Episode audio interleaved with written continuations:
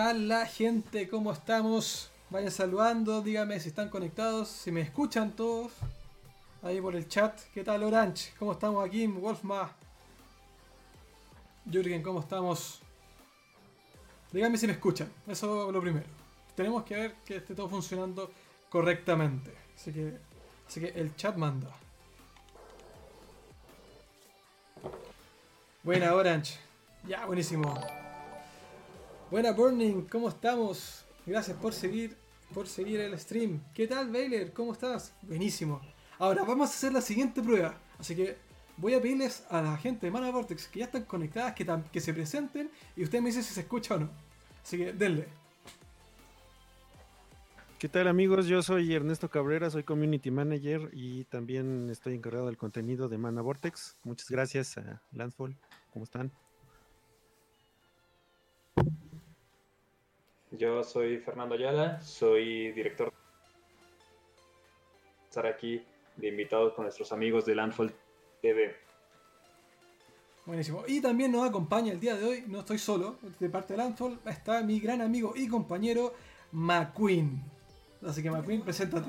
¿Todo se lo ¿Cómo están, ¿Cómo están chicos? Mucho, mucha emoción de estar aquí para esta, presentación con los chicos de México. ¿Qué tal Sergio? ¿Cómo estamos? Bienvenido al stream. Hay que más saludo por Facebook, que se me pasó. Jimmy, ¿cómo estamos? ¿Todo bien?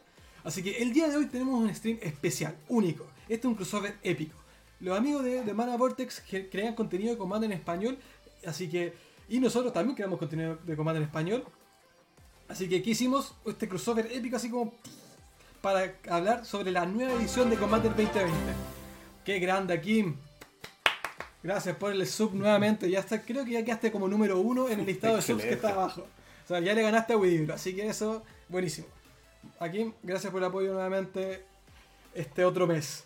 Eh, bueno, como estaba diciendo, esto es un crossover épico porque vamos a hablar de Commander 2020. O sea, es una edición que acaba de salir entre ayer y hoy día, fue el Commander Weekend y ya está casi terminando. Quedan un par de cartas por revelar, creo.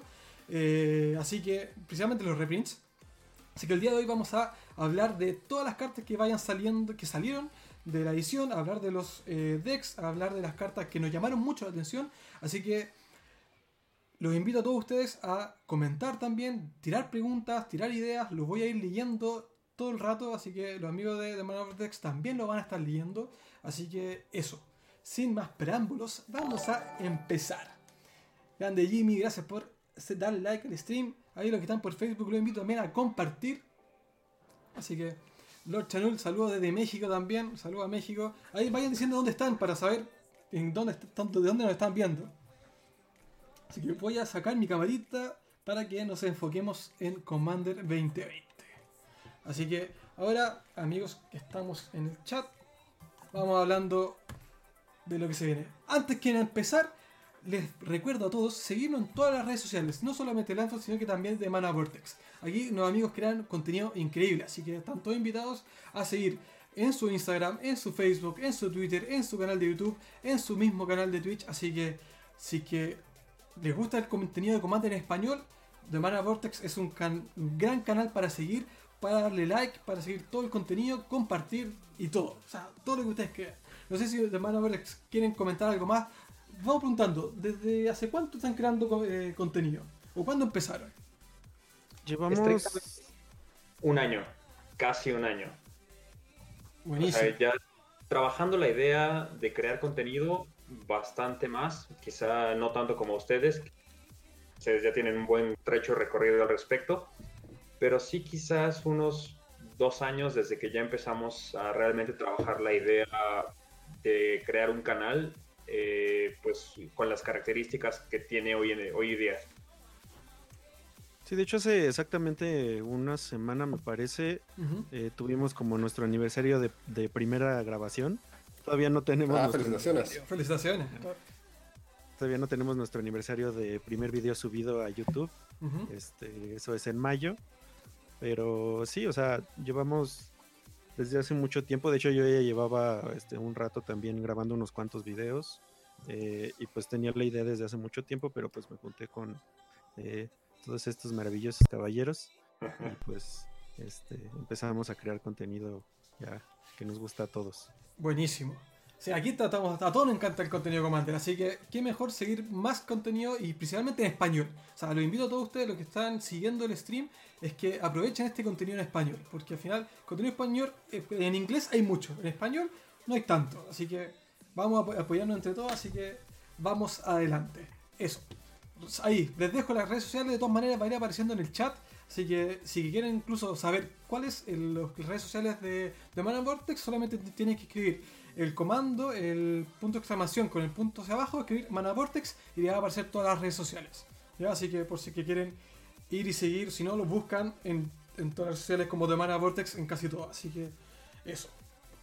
Sigamos adelante. Entonces, ¿qué vamos a empezar? Primero vamos a hablar sobre las nuevas mecánicas de Ikoria. O sea, ¿Por qué vamos a hablar de las nuevas mecánicas de Ikoria? Porque este es el primer año que Commander se, eh, se lanza al mismo tiempo que una edición de estándar. Ya los últimos 5, 6 o 7 años, no recuerdo cuántos años lleva Commander, desde 2013, ¿no? 2012. 2012. Claro, entonces, primera vez que se, siempre teníamos un lanzamiento aparte, a mitad, a mitad de año, generalmente entre julio y agosto, y esta vez tenemos una edición que se enlaza con la edición de estándar, y precisamente para seguir como el mismo entre el mismo plano, misma, misma mecánica, misma idea de estos, en el caso de, de Ikoria, de todos los Behemoths y las criaturas gigantes, de Godzilla, etc. Así que primero vamos a hablar de las nuevas mecánicas, solamente para que todos tengamos, saquemos de las dudas, porque estas mecánicas también impactan a Commander, en este caso. Primero vamos a hablar de la eh, compañero, ¿ya? o eh, companion, que aparece en inglés. Ahí no sé si alguno de ustedes quiere, quiere explicarla de mejor manera. Pues Companion básicamente es eh, una restricción, bueno, primero es una restricción de armado de mazo. Eh, no puedes tener a estas criaturas este, con compañero a menos de que eh, como que cumplas con la restricción de, de armado de mazo de cada una. Y básicamente pues empiezan fuera del juego. Y este y pues tienen habilidades que pues afectan del armado de tu mazo, básicamente. Claro, ahí hay, algo, importante que, se mencionó, es que es una carta que parte afuera del mazo. Es decir, en Commander es la carta 101, si, podríamos, si podríamos decirlo así. Tú tienes tus 99 cartas en el deck, tienes tu comandante en la zona de comando y tienes este compañero que va por fuera. ¿ya? claro, yo creo que lo importante destacar eh, de lo del compañero es que rompe una regla, entre comillas, fundamental de Commander y es que en Commander no hay sideboard eh, eh, compañero en otros formatos eh, va en el sideboard. o sea, esto, está afuera del, de la, de, del juego. Eso afuera es el sideboard. En Commander no existe. Y aún así, explícitamente anunciaron que eso no importaba y que era posible tener una carta con, compañero, entre comillas, fuera del juego. En esta zona que no existe en Commander, pero no importa. Hay que, se, puede usar igual. Tal cual como dice Belaur, Commander es tan divertido que ahora invade otros formatos. Totalmente. Yo creo que Commander es el formato tan más jugado, o sea, es el formato más jugado del mundo. Por ende, como que se va trayendo cosas de Commander a las otras ediciones. Eh, ahora, otro punto importante también que mencionar es que esta carta compañero tiene que seguir, bueno, igual es como casi obvio, sino porque la tendrías, eh, la identidad de color de tu comandante, ya por si alguno se lo pregunta. ¿Ya? Sí, de hecho hay un había un vacío ahí medio medio extraño legal en cuanto a la identidad de comandante, pero pues qué bueno que no. Claro, mira, ahí Disney pregunta, a ver si usted alguno puede responder. Pero entonces, ¿cómo se comprueba la restricción? Oh, de, hecho, eso es... un problema. O sea, realmente, eh, en ese sentido, o sea, como, como lo han manejado Wizards of the Coast, es casi eh, con un juez que haga un deck check. En Commander estamos en el entreentendido de que es un juego de caballeros y que no, es no hay ninguna razón real para hacer trampa ni para eh, modificar tu mazo con respecto de lo que de las restricciones que te pide tu companion. Claro, yo, yo agregaría también que eh, es posible saltarse un poco el chequeo si es que eh, uno se puede asegurar de que el jugador que juega una carta con compañero efectivamente todas sus cartas cumplan con la regla. Cuando se jugando. Si en un juego, claro, si en un juego él solamente usa 30 cartas y las 30 cartas cumplen con la regla, esencialmente las otras 70 cartas hasta donde tú sabís podrían no haberlo hecho, pero no importa, el juego se acabó y eh, sus 30 cartas que él jugó se cumplían con la regla. O sea, sí, claro. Yo, que yo lo vería así. Sí, de hecho, una de las como controversias ahorita que existen en varias redes sociales, en Reddit y demás, es como la veracidad de esto en cuanto a torneos, pero pues como nosotros estamos hablando de Commander, pues es un poco más como libre, este, pero en cuanto a torneos, pues iba a causar pues problemas de, de bueno, es que, el, eh, o sea, los problemas reales es que este tipo de cartas están diseñadas para arena. Claro. En donde, pues, sí, las restricciones son, pues, automáticas, ¿no? Claro. Eh, pero ya en la vida real, pues, es donde empiezas a causar problemas. Esta carta seguro la voy a usar en, en, el, en, los streams de arena que hago de Bron. Más seguro alguna carta de un compañero. Eh, hay una pregunta, hay una, pregunta, de Orange muy interesante ahí que hay, hay que responder. dice, cuando la criatura se muere, va al cementerio, vuelve a, vuelve a esa zona, no. O sea, esta carta, si bien parte afuera, ya cuando tú la casteas, es decir, que entra al campo de batalla, ya es parte de tu mazo. Es decir, si se muere, se va al cementerio, si se exilia, a la zona de exilio, si se va a la mano, se va a la mano, o si se va al deck, se va a la biblioteca. Así que solamente cuando parte, parte afuera, cuando entra, ya es parte del mazo. ¿Ya? Por eso también es importante que sea parte de la identidad, la identidad del color del comandante. Si no estaríamos muy fuera de regla. ¿ya? Y la otra habilidad, o la otra nueva, eh, nueva mecánica que apareció en, en Icoria es mutar, o mutate en inglés. ¿Ya? Esta carta que crea criaturas más grandes, ese es como el objetivo. ¿ya? Principalmente es pagando un coste que aparece en la parte que está como de, otro color. ¿ya? Eh, si, si, juegas esta carta por su coste de mutación, o, o sea, de mutar, eh, la puedes elegir si poner la carta por encima o por debajo de la criatura objetivo no humana. ¿ya? Eso es importante, elegir por arriba o por abajo de la carta que tú escojas. Porque, ¿en qué, qué es lo que pasa?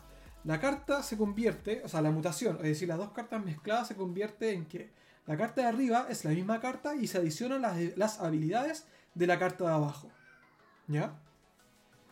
Sí, es importante dejar claro que solo las habilidades eh, son lo que se añaden la, la criatura de arriba no se vuelve más grande porque la de abajo, este, o sea, no se le añade poder, digamos. Claro, no porque abajo hay una 10-10, es, suma 10 de fuerza y de resistencia. Es solamente las habilidades.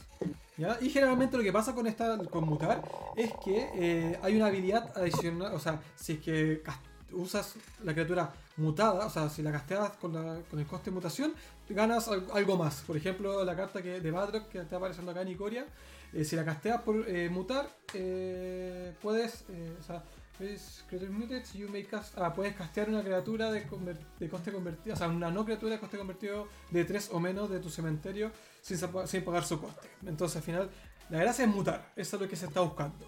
¿ya? Ahora, otra cosa importante es qué pasa si las cartas se exilian. Si yo exilio esta carta, cuando ya se muta, estas dos cartas se convierten en una sola. Por ende, si se muere, se van las dos al cementerio. Si se exilian, se van las dos al exilio. ¿Ya? Aquí una cosa interesante con respecto del mutate es que eh, Wizards juró prácticamente que nunca iba a ser algo estilo de banding, justamente por estos conflictos. Y resulta que ahora nos está poniendo una habilidad que vuelve a complicar eh, el qué es una criatura, qué es una unidad y todas estas cosas. Claro, pero eh, va siendo una tendencia igual porque, por ejemplo, en, Throne of Eldraine eh, sacaron estas cartas con aventura que también, entre comillas, complicaban un poco al jugador eh, menos experimentado, porque en el fondo lo confundes mostrándole una mitad que es un conjuro instantáneo y otra mitad que es una criatura. yo creo que esto va un poco de la misma mano. O sea, en Magic hay muchas, muchas habilidades o mecánicas que son muy difíciles pero al final es parte del juego. Yo creo que uno. No, por supuesto. Y de hecho, eh, cuando salió Mutate, eh, una de las eh, habilidades que más se asemejaba en su minuto es, por ejemplo, la mecánica de Bestow de Teros. De estas criaturas de encantamiento que se pueden castear como aura. Y, ahí lo interesante, por ejemplo, es que a diferencia de Mutate, si la criatura va al cementerio o sale del campo, la, la criatura aura encantamiento permanece. Aquí no, aquí tanta, tanto las mutaciones, o sea, la criatura mutada y todo lo anexado también se va consigo, eso, y eso es nuevo. Porque eso ni siquiera pasa con otro tipo de eh, anexos. De hecho, yo no sé si esto se considera una carta anexada. Sí, de hecho no. Bueno, más bien aquí, bueno, como mi opinión de esto es que yo creo que ya jugando las van a ser como un poco más intuitivas. Este, ya como el aspecto físico de poner las cartas una encima de la otra, a lo mejor tiene un poco más de, este, eh, digamos, eh, como congruencia. Eh, pero aún así hay muchas excepciones. De hecho, este, los representantes de Wizards of the Coast tuvieron un Ask Me Anything en Reddit. justo para, para hablar sobre las las dudas sobre esta habilidad. Entonces, este... Y pues todas las excepciones que existen, o sea, por ejemplo, ¿qué, pasa cuando la criatura de abajo es este es uno de los planeswalkers que se que, se voltea, ¿no? O qué pasa cuando cuando la criatura igual se transforma, o qué pasa cuando se exila y es regresada al juego. Todos esos tipos de excepciones pues crean un poco de pues dudas en que pues no existía. Pero, también le dan un poco de sabor al, juego, yo creo.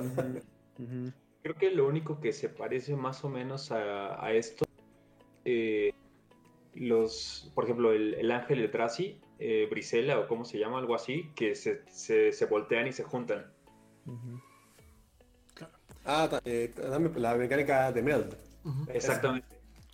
Hay una, hay una pregunta de, de que dice: ¿Se puede destruir la carta mutada que está abajo o forzosamente se debe matar a la criatura principal? Creo que te cortaste. ¿Cómo era la pregunta? No, la pregunta dice: ¿Se puede destruir una carta mutada que esté abajo o forzosamente se debe matar a la, la criatura principal? Es decir, de hecho, básicamente la única que existe realmente es la de arriba. Claro, eh, eh, eso es, el tema, ¿no? Que al final esto no son cartas anexadas a otra carta, sino que es, se considera una sola carta. Es como la, no importa cuántas cartas tengáis arriba o abajo, esto, el todo es carta. Igual habría que esperar el ruling oficial eventualmente, pero de hecho hay algunos cambios extraños en las reglas que hacen que cambie el estado del juego. Entonces, pues hay que esperar ahí las reglas oficiales. Ya. Claro, bueno, sigamos adelante. Bueno, esta, una de estas habilidades, una de estas mecánicas, principalmente la compañero, generó la polémica de la semana. ¿En qué sentido la polémica de la semana? Porque salió esta carta con compañero llamada Lutri de Spellcaster. De, primer, de primera vista, me encanta que sea esa imagen. El este, este, elemental Otter. O sea, lo encontré increíble. Buenísimo, una carta legendaria, la, la de comandante con esta Nutria.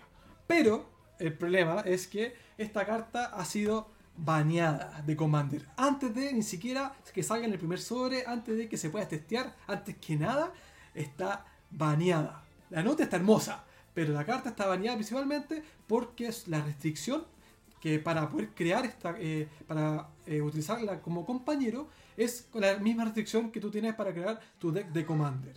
¿ya? Entonces, en ese sentido, usar Lutri es como ¿por qué no la usarías en un mazo eh, con Iset? Se ha dicho exactamente la razón por la que por la que Sheldon Manner y eh, o sea cuando, habló de, por qué banearon esta carta es porque eh, es exactamente una carta que no es que, que, básicamente va en todos los mazos de estos colores. Entonces pues como que rompe esa restricción de esa, esa regla de, de baneos del comité de reglas que es que una carta que va en todos los mazos. Así es. Pero ojo, hasta el momento no han dicho nada de Brawl. Así que vamos a ver qué va a pasar con Brawl. Eso, O sea, al final pasa, lo, pasa, lo mismo con Brawl que Commander. Así que yo creo voy a esperar ahí a que salga la edición. Ojalá me salga un Lutri y voy a tirarlo en un deck de Brawl para probar a ver qué va a pasar. Solamente para tenerla. Ahí quizás la llegan a banear después de la primera ruta del, primer ciclo de baneos, pero no es nada ya. De, hecho, en cuanto a su habilidad, realmente no es como súper opresiva. No, para nada. Eh, pero más bien, pues en, Commander, pues sí rompe mucho de la filosofía de. de o sea, pues, su, como dice, su restricción, eh, no, restricción. no existe realmente. Claro, no es, no es una restricción realmente. Así que... una, de las cosas que a mí me llama mucho la atención con respecto de, esta carta es que eh, justo cuando se anunció el baneo, eh, hablaron con gente de Wizards y dijeron, no, pues es que es algo que nosotros pensamos para tipo 2. Entonces, evidentemente se ve que, los desarrolladores de, Wizards pensaban que esto era una carta útil para Commander y que tenía que ser eh, en ese formato porque básicamente su restricción de, Companion es Commander. Sí, de hecho lo realmente interesante y, lo que, y de lo que hablábamos es de hecho, hablamos de eso en uno de nuestros podcasts que salió el viernes pasado. Eh, es como la desconexión entre el comité de reglas y el diseño de Wizards of the Coast en cuanto a eh, pues diseño de nuevas cartas, ¿no? Entonces, pues ahí se ve que está pues, totalmente desconectados, no se ve que tengan como una, eh, digamos, pues pláticas en cuanto a diseño de las nuevas cartas, ¿no? Claro. Bueno, de que, bueno, pero para dejar en conclusión, esta carta, en mi opinión, yo no sé si alguno difiere, es que está bien baneada. No, yo creo que nadie, yo creo que poca gente podría discutirte que no está, que, está mal que la baneen. Eh, como básicamente lo que el, argumento aquí siempre fue eh, eh, que no vaya en contra de la filosofía de construcción de mazo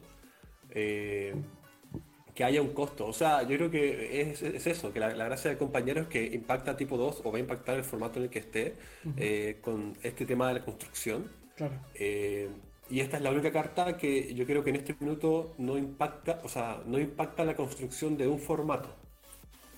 ¿Cachai?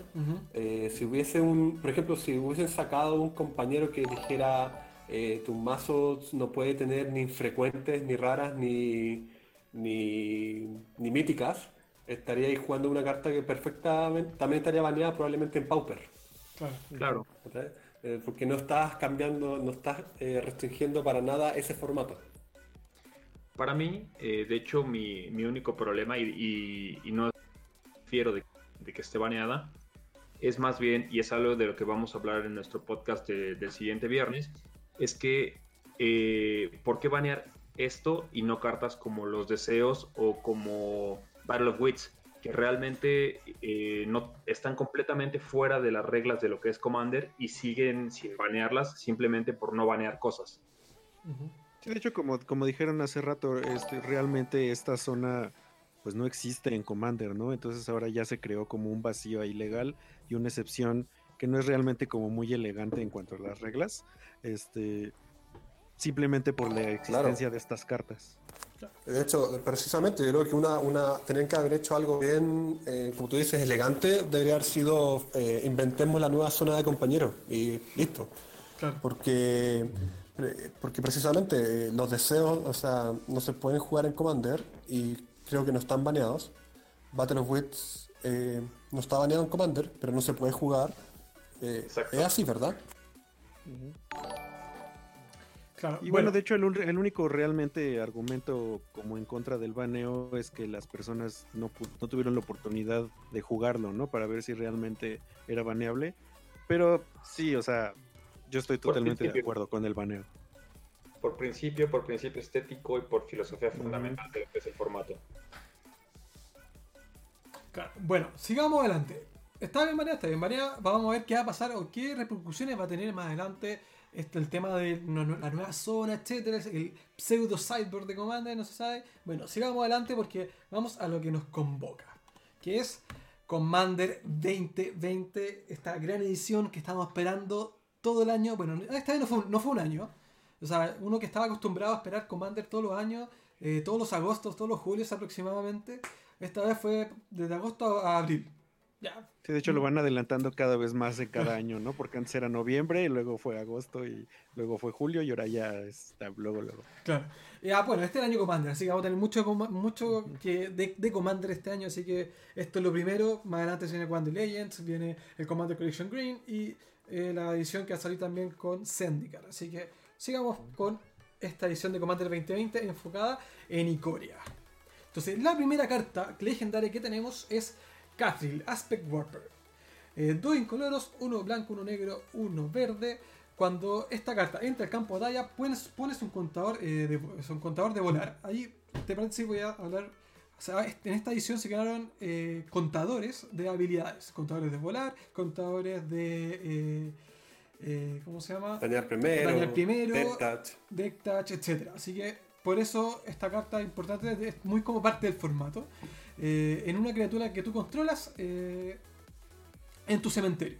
Y puedes repetir este proceso para First Strike, Double Strike, Death Touch, Hexproof, Indestructible, Lifelink, Menace, Reach, eh, arrollar y vigilancia, casi todas las habilidades. Luego pones un contador. claro, y Banting, ya. falta, un poco más. Eh, luego puedes poner un contador uno a uno sobre eh, Catril por cada vez que pones eh, un contador de estos en una criatura. ¿Ya? De hecho, aquí lo, lo interesante es que este Haste no está dentro de estos contadores. ¡Oh! no está Haste. Qué interesante. no, lo había, no me había fijado no está en la identidad de color. Ah, no está en la identidad de color, totalmente. Claro, precisamente. Ahí está, no está el rojo. Está Double Strike eh, del blanco, Indestructible del blanco, Lifelink del blanco, Death Touch del negro. Pero. ¿Qué opinas de esta carta? ¿Sabes qué? esta carta encuentro. Eh, yo no, no, sé cómo, cómo, se quiere jugar realmente, porque claro, necesita un cementerio relativamente abundante, o armar un mazo con eh, hemos visto ya eh, en los últimos años que Wizards ah, le ha gustado esto sacar criaturas con una colección de eh, palabras clave. Por ejemplo, hace un año en la edición de Commander reimprimieron Zetalpa, que era este dinosaurio legendario blanco, ¿no es cierto? Entonces, por ejemplo, yo vería Zetalpa en este mazo para que tirarlo al cementerio y poder regalarle a, a tus otras criaturas todas sus habilidades.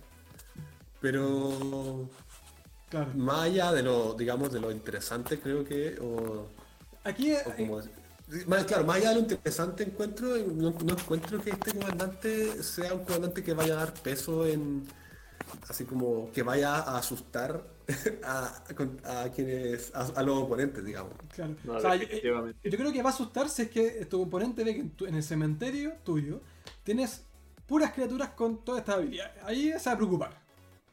Pero yo tengo yo tengo serios problemas con esta carta, más bien por el estado de juego que crea, porque en, uno contra uno creo que es como mucho más manejable y todas las cartas de Icoria que van a salir con contadores eh, o que han salido hasta ahorita pues no se ve que tengan como mucho problema, pero esta específicamente veo estados de juego en los que tú tienes 10, 10 tokens 1-1 y todos tienen un stack de, de tokencitos así, porque tienen First Strike y Double Strike y Death Touch y Hexproof. Entonces creo que no me parece como un diseño, eh, digamos, como visualmente muy, muy estético. Porque tú si estás jugando contra eh, una persona que está jugando Catril, no, no sabes a primera vista qué habilidades tienen todas sus criaturas. Y y, por qué, ¿no? Porque si Catril se murió y a lo mejor entra de nuevo y ya te quitaron una habilidad, no sé, o sea, siento que, se va a volver eh, difícil. precisamente, precisamente eso, como que quiere, quiere jugar a, que tengas eh, criaturas claves en el cementerio, pero al mismo tiempo tienes que tener mucho, un, un número significante de criaturas en juego para regalarle esas habilidades y además eh, quiere inflarse a sí mismo. Claro. Eh, ahora, bueno, no, dale, no, dale, dale. Eh, para mí realmente no, no es una carta que, como ya dijeron, no cambia el formato. necesitas tener muchas cosas, mucho setup, es decir, un gran cementerio y campo para que cuando entre haga siquiera algo. Entonces, para mí es más bien una carta decente en las 99 en decks quizás de Carador, por ejemplo, o un deck de Dredge, un Reanimate así como muy tradicional. un comandante principal dentro de la 99.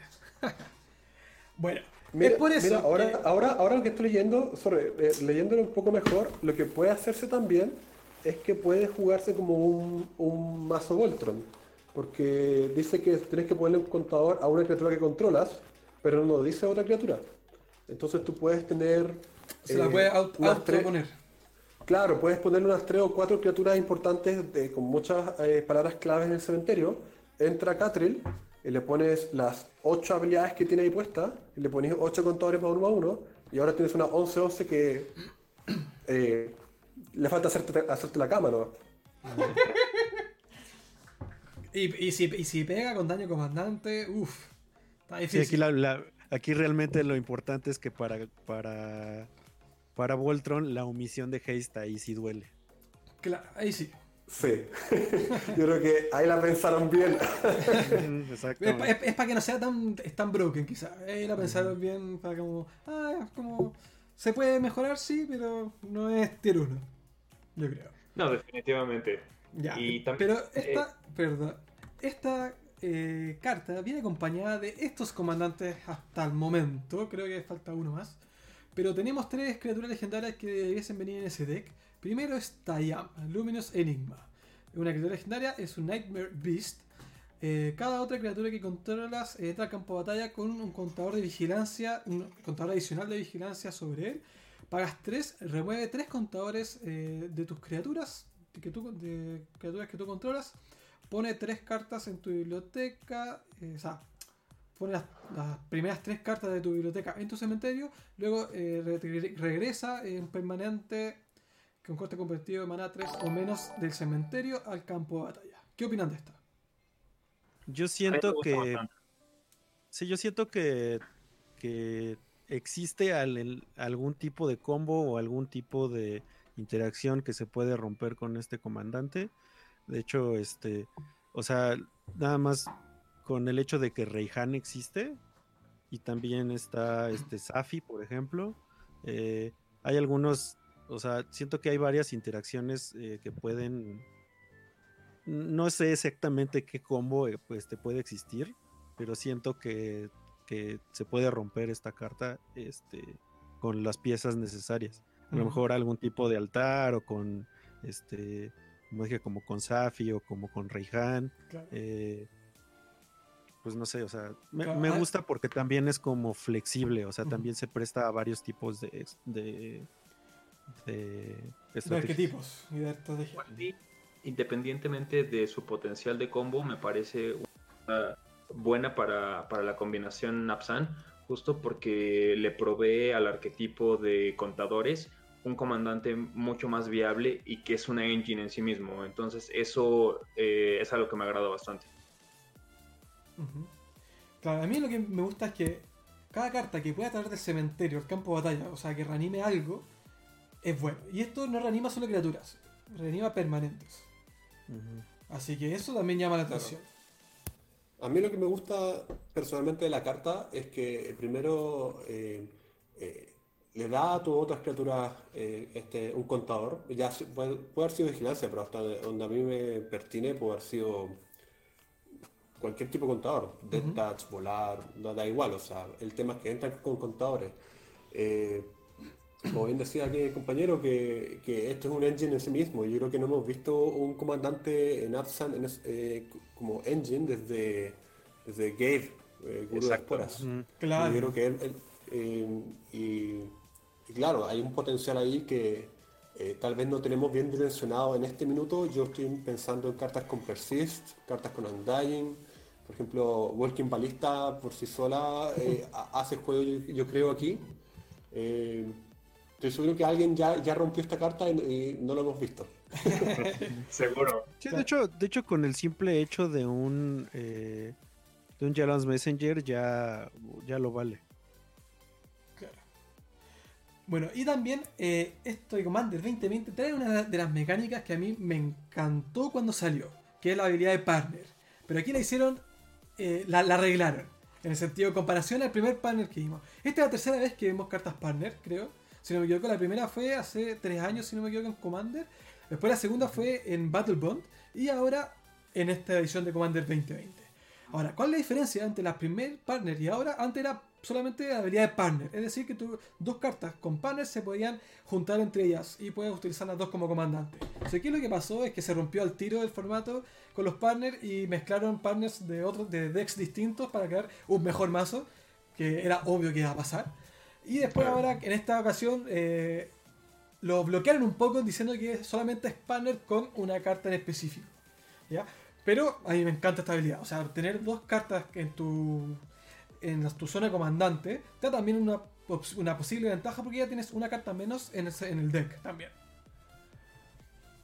Pero ¿qué es lo que tenemos aquí? Tenemos a Yannick y a Nikara. ¿ya? Eh, ambos se parean entre ellas. Eh, Yannick tiene vigilancia. Cuando entra al campo de batalla, exilia otra criatura que tú controlas hasta que Yannick se vaya, de la, se vaya del juego. Y cuando, eh, cuando lo haces, puedes distribuir X contadores más uno más uno en las criaturas que tú tengas, donde X es la, el poder de la criatura exiliada. Yo encuentro pues buenísima. Por 4. Pues es, interesante. De hecho, eh, ya, ya también se vieron ahí como interacciones con Vanisher Priest y como con otras otras criaturas que, este, que pues exilian. De hecho, que, puede que hagan este como combos infinitos con esto. Eh, claro, y pues está, está interesante, la verdad. O sea, yo lo blinqueo con el Drazi que hace Blink, que es blanca. Y listo. O sea, empiezo a poner hartos contadores en el mismo turno. Claro, el, eh, es, o sea, es raro, ¿no es cierto? Eh, esto es una, es, una, es una mecánica, digamos, entre comillas, nueva, porque no, eh, como que protege, no sé si protege, bueno, como que siento que protege una de tus criaturas, agarra su fuerza, la mete en una criatura que puede, digamos, ser carne de cañón, y después, si perdiste tu comandante, vuelve a otra criatura, o sea, eh, yo creo que cualquier efecto que tenga que ver con exiliar hasta, hasta, que, hasta cierto minuto, o sea, exiliar y después volver, es bastante usable en el formato.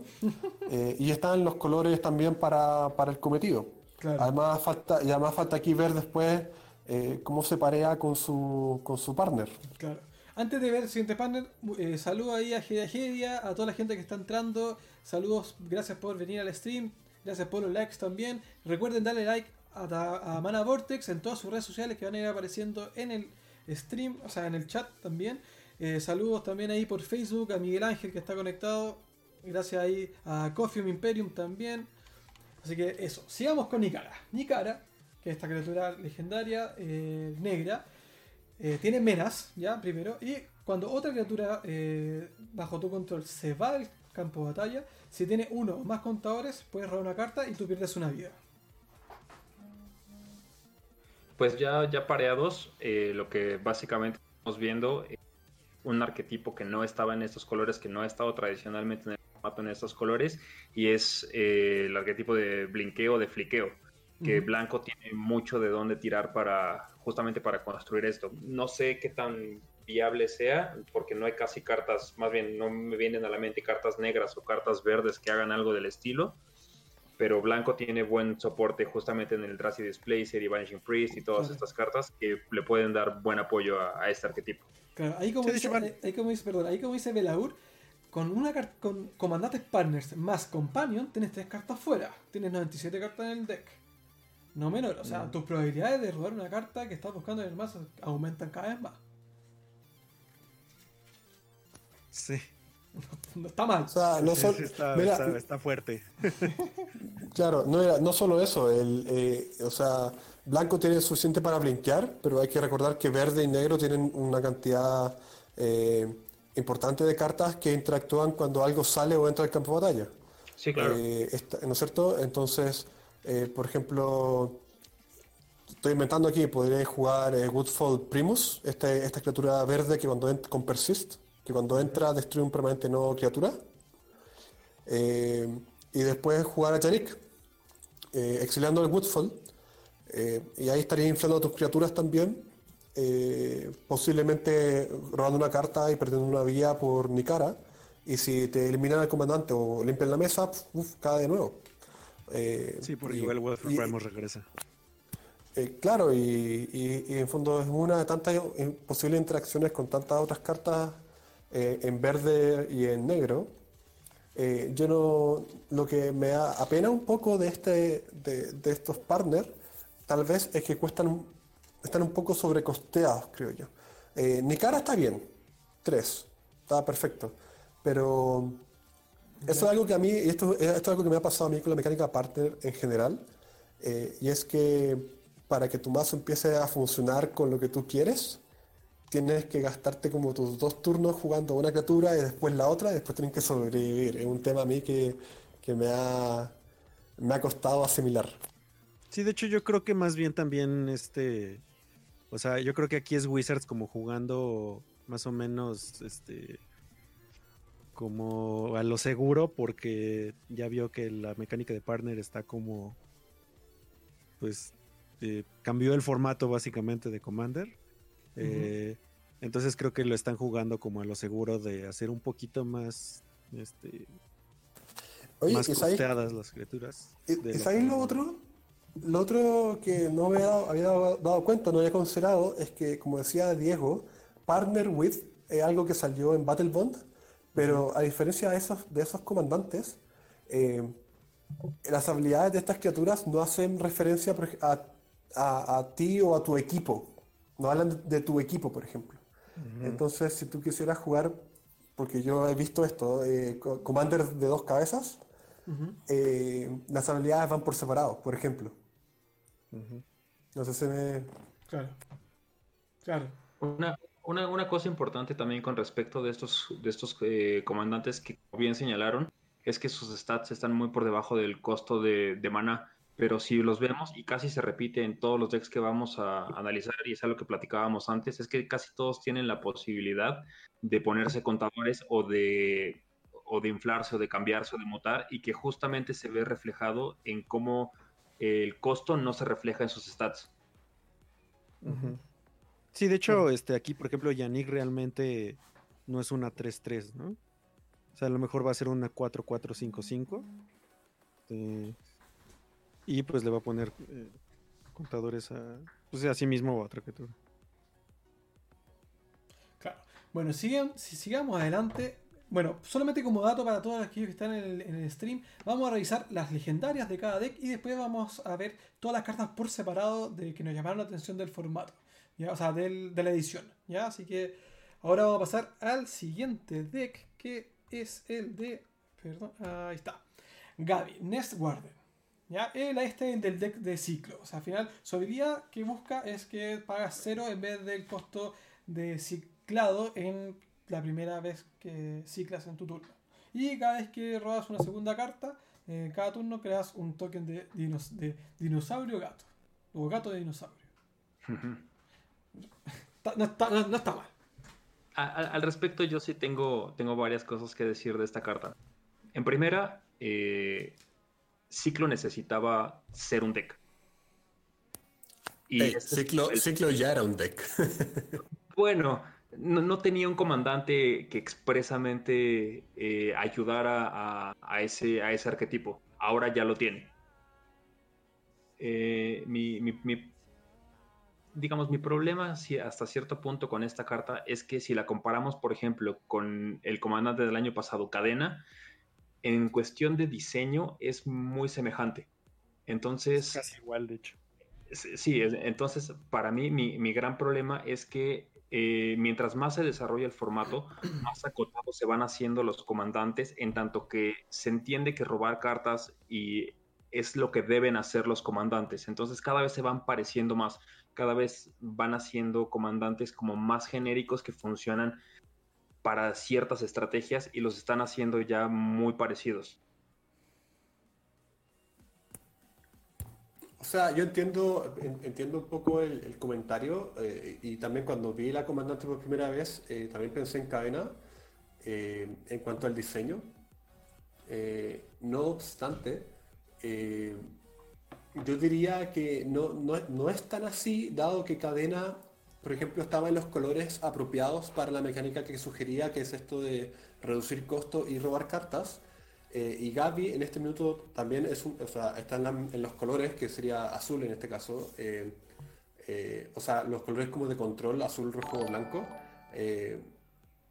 entonces está, está, digamos, en la identidad para reducir costos y tal vez esto de poner fichas podríamos discutir lo que es algo bien rojo-blanco, y de hecho la ficha es roja-blanca. Yo, creo que la, yo creo que fue un tema más de alcance de las habilidades que ellos querían hacer, más que eh, una eventual eh, desarrollo de, o homogeneidad de los comandantes. Sí, de hecho creo que más bien tiene que ver, como dice, de... O sea, tu, tu comandante te da una manera de ganar, ¿no? Este, a través del ciclo, entonces, este... Porque la mayoría de las, de las cartas de ciclo pues, son instant sorceries. Y el problema de el comandante, de hecho, del año pasado, que tenía los mismos colores, este, era que... Pues, no, eh, Sevin, Sabine, sí. Eh, que tenía problemas para, para cerrar el juego, ¿no? Entonces a lo mejor como que esta fue como, como una respuesta. Claro, démosle ficha. y, es interesante también ahí el comentario porque eh, se viene, por ejemplo, eh, y todos sus comandantes, eh, digamos, paralelos que tenía, jugaban en una mecánica o en un arquetipo de instantáneo conjuros.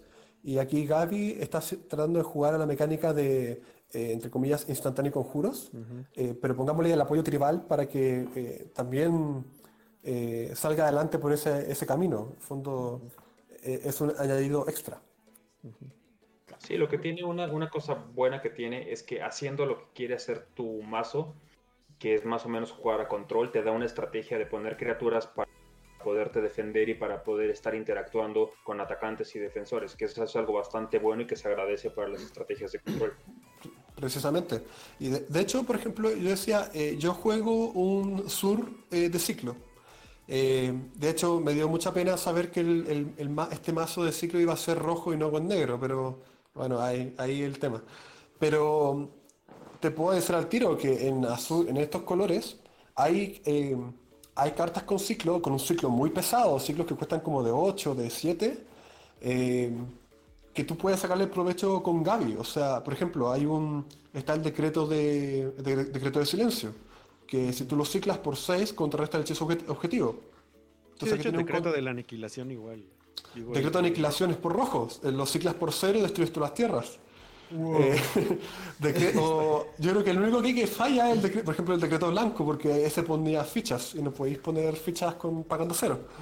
Pero eh, hay, hay opciones. Yo creo que Gaby, como tú bien decías, ahora es la comandante de ciclo yo no voy a cambiar mi sur por Gaby porque me gusta jugar con negro, pero, eh, pero yo creo que voy a disfrutar mucho viéndola, viéndola ver, ver el juego.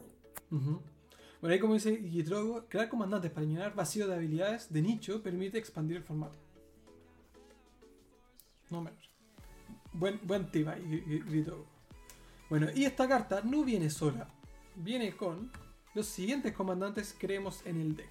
Primero a Kim Derweger, pero finalmente está, está se llama Akim, no me acuerdo cuál era el nombre en, en inglés, que vuela cuando creas una o más criaturas de token. Eh, por primera vez en cada turno crea una ficha 1-1 que eh, crea blanca pájaro con una habilidad volar. Y si pegas 3 y los mismos colores que se castean, crea tokens, eh, o sea, todas las criaturas tokens que tú controlas ganan doble saque hasta el final del turno. Al final esto ya apoya un poco todo esto de la construcción de tokens que te quieres generar con, la comandante principal. Ahora, como pasó para mí, como pasó con la, eh, eh, con el deck anterior, no creo que este segundo comandante pueda superar a Gaby como el número uno. En el caso anterior puede, puede ser que tú cambies el deck con tu comandante secundario sea tu comandante principal y el principal como secundario. De hecho, yo lo único que puedo comentar de esta carta es que eh, últimamente hay muchos comandantes, especialmente rojo-azules, que son como muy similares unos a otros.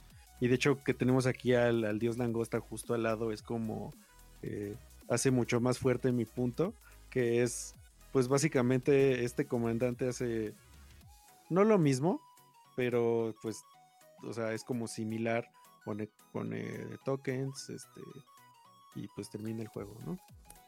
Claro, y de hecho es raro porque, porque para hacer una criatura con volar 3-4, creo que está un poco sobrecosteado el... De nuevo. Eh, de nuevo, o sea, estás pagando 5 para, para poner esta criatura en juego que no impacta la mesa, sino hasta eh, que tú empieces a, lanzar hechizos o activar habilidades que te permitan poner fichas, y él va a ponerte una ficha más, eh, y después, además, tienes que pagar 6. O sea, claro, darle dañar dos veces a tus criaturas es increíble. Pero esto no le, hace, le da dañar dos veces a tus fichas.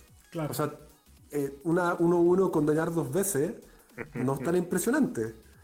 O sea, hasta en este minuto aún no veo eh, así lo que estamos discutiendo ahora, pero aún no veo que las fichas que estén colocando estas criaturas sean, ¿cómo se llama? Las que vayan a dominar una mesa. Y, generalmente el juego de fichas es muy de blanco y verde, no es tan, o sea, de fichas con, ¿cómo se llama? Con poder. Es muy de blanco y verde, no tanto de azul rojo o blanco blanco rojo. Sí, de hecho lo que yo creo que va a pasar es como muchos de los comandantes eh, de los últimos años que necesitan mucho más setup de lo que normalmente, ¿no? O sea, la mayoría de los comandantes como muy buenos funcionan bien solos. Pero este necesita, como dices, pues aparte de jugar, eh, de estar en el juego, pues necesitas también otra cosa que te crea tokens y eso es más mana entonces realmente este comandante pues no está bajando por 5, ¿no?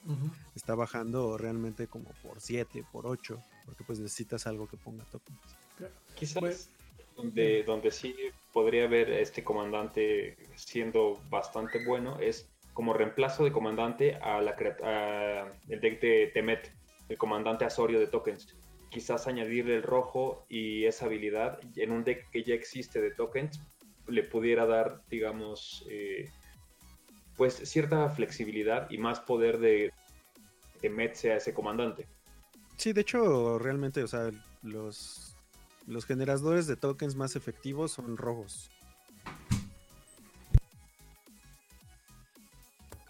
Disculpa, ¿cómo era el comandante? O sea, la carta que mencionabas. Eh, Temet de eh, Amonkhet es un comandante. El visier, ¿no? Exactamente o sea, en un deck como, como de él, que ya, que ya utiliza tokens como de, de, este, de Germen y de estas cosas que las puedes hacer imbloqueables, quizá en un deck así puede, puede funcionar y puede ver juego. Mm, Fuera de eso, no me parece nada impresionante. Ahí a la pregunta de eh, David, las cuatro en pantalla viene el deck de Sky Ciclo, no sé. O sea, por ejemplo, el Locus God no estoy seguro. Yo creo que lo hago así por la identidad de los comandantes. Locus God quizás es lo que yo creo que va a estar en este, en este vaso. Porque también crea fichas. O sea, la idea es que estamos creando fichas, entonces Locus God también crea fichas, por ende va muy de la mano dentro de este mazo. Eh, y acá al lado viene este, este banner que yo encuentro que es el meme. No sé si han visto el meme que dice como, eh, como son cuatro imágenes. Al comienzo una imagen de gente jugando vintage, que es como jugando, no sé, pues, con esgrima, jugando estándar, jugando otra cosa, jugando Mon, eh, otra imagen como muy tranquila, y aparece jugando Commander, y aparecen dinosaurios con, con pistolas, eh, tiburones con láser, etcétera, ya. Estas cartas para mí es SMM. O sea, tienes un, tienes un tiburón eh, pájaro. ¿Qué es eso? ¿Cómo Mira, yo te digo tiro, Mira, yo no sé dónde salió este tiburón pájaro. Eh, para mí esto, esto tenía, que, tenía que haber sido, eh, ¿cómo se llama? Un experimento CIMIC. Porque, ¿qué pasó, en, qué, pasó en esta evolución? está bien, estamos en el mundo de los Behemoth, pero está Godzilla también. O sea, en un lado tenemos a Godzilla y en el otro lado tenemos un tiburón pájaro. Ya, pero más respeto a Chabras. Eh, yo creo que. Sí, más eh, respeto, porque Chabras en sí, buena carta. Sí, sí, y, mira, a diferencia, a diferencia de otros, por ejemplo, a mí me gusta Chabras por, por bueno, también, por nota 3x5 y vuela, no es la gran cosa, eh, pero se infla rápidamente y te va, ¿cómo se llama? Te va ganando vías, te va, te va dando vías y eso te permite un poco sobrevivir en el largo plazo. O sea, es bastante adecuado. No es el. No es el. ¿Cómo se llama? Más, más, potente, pero es un pájaro tiburón. De hecho, es muy parecido al, al partner de azul blanco de, de los mazos de hace dos años, que igual se inflaba y así cada vez que tus oponentes jugaban un hechizo se ponen contadores. Este, está, está, interesante. Pero aquí la idea igual está interesante. O sea, cada vez que robas una carta te ponen contador mono mono y ganas vías. Entonces, eh, en blanco se gana, se puede robar mucho. O sea, ya jugando Restrict Study, ya con este juego, esta va a crecer. De seguro. Y aparte va a ir ganando vida. Y tenemos en su partner, a Bralin, que cada vez que descartas una mano le pones un control mano a uno sobre Bralin y hace un punto de daño a cada oponente. Sí, de hecho está interesante este, este como arquetipo que están creando de descartar y jalar cartas. Este, porque pues simplemente así tienes tus dos comandantes en el juego, que bueno, está medio difícil, de hecho sí lo acepto, porque pues son nueve manás para jugarlos a los dos. Pero pues si juegas un Faithless Looting mientras están los dos, pues te da te da value.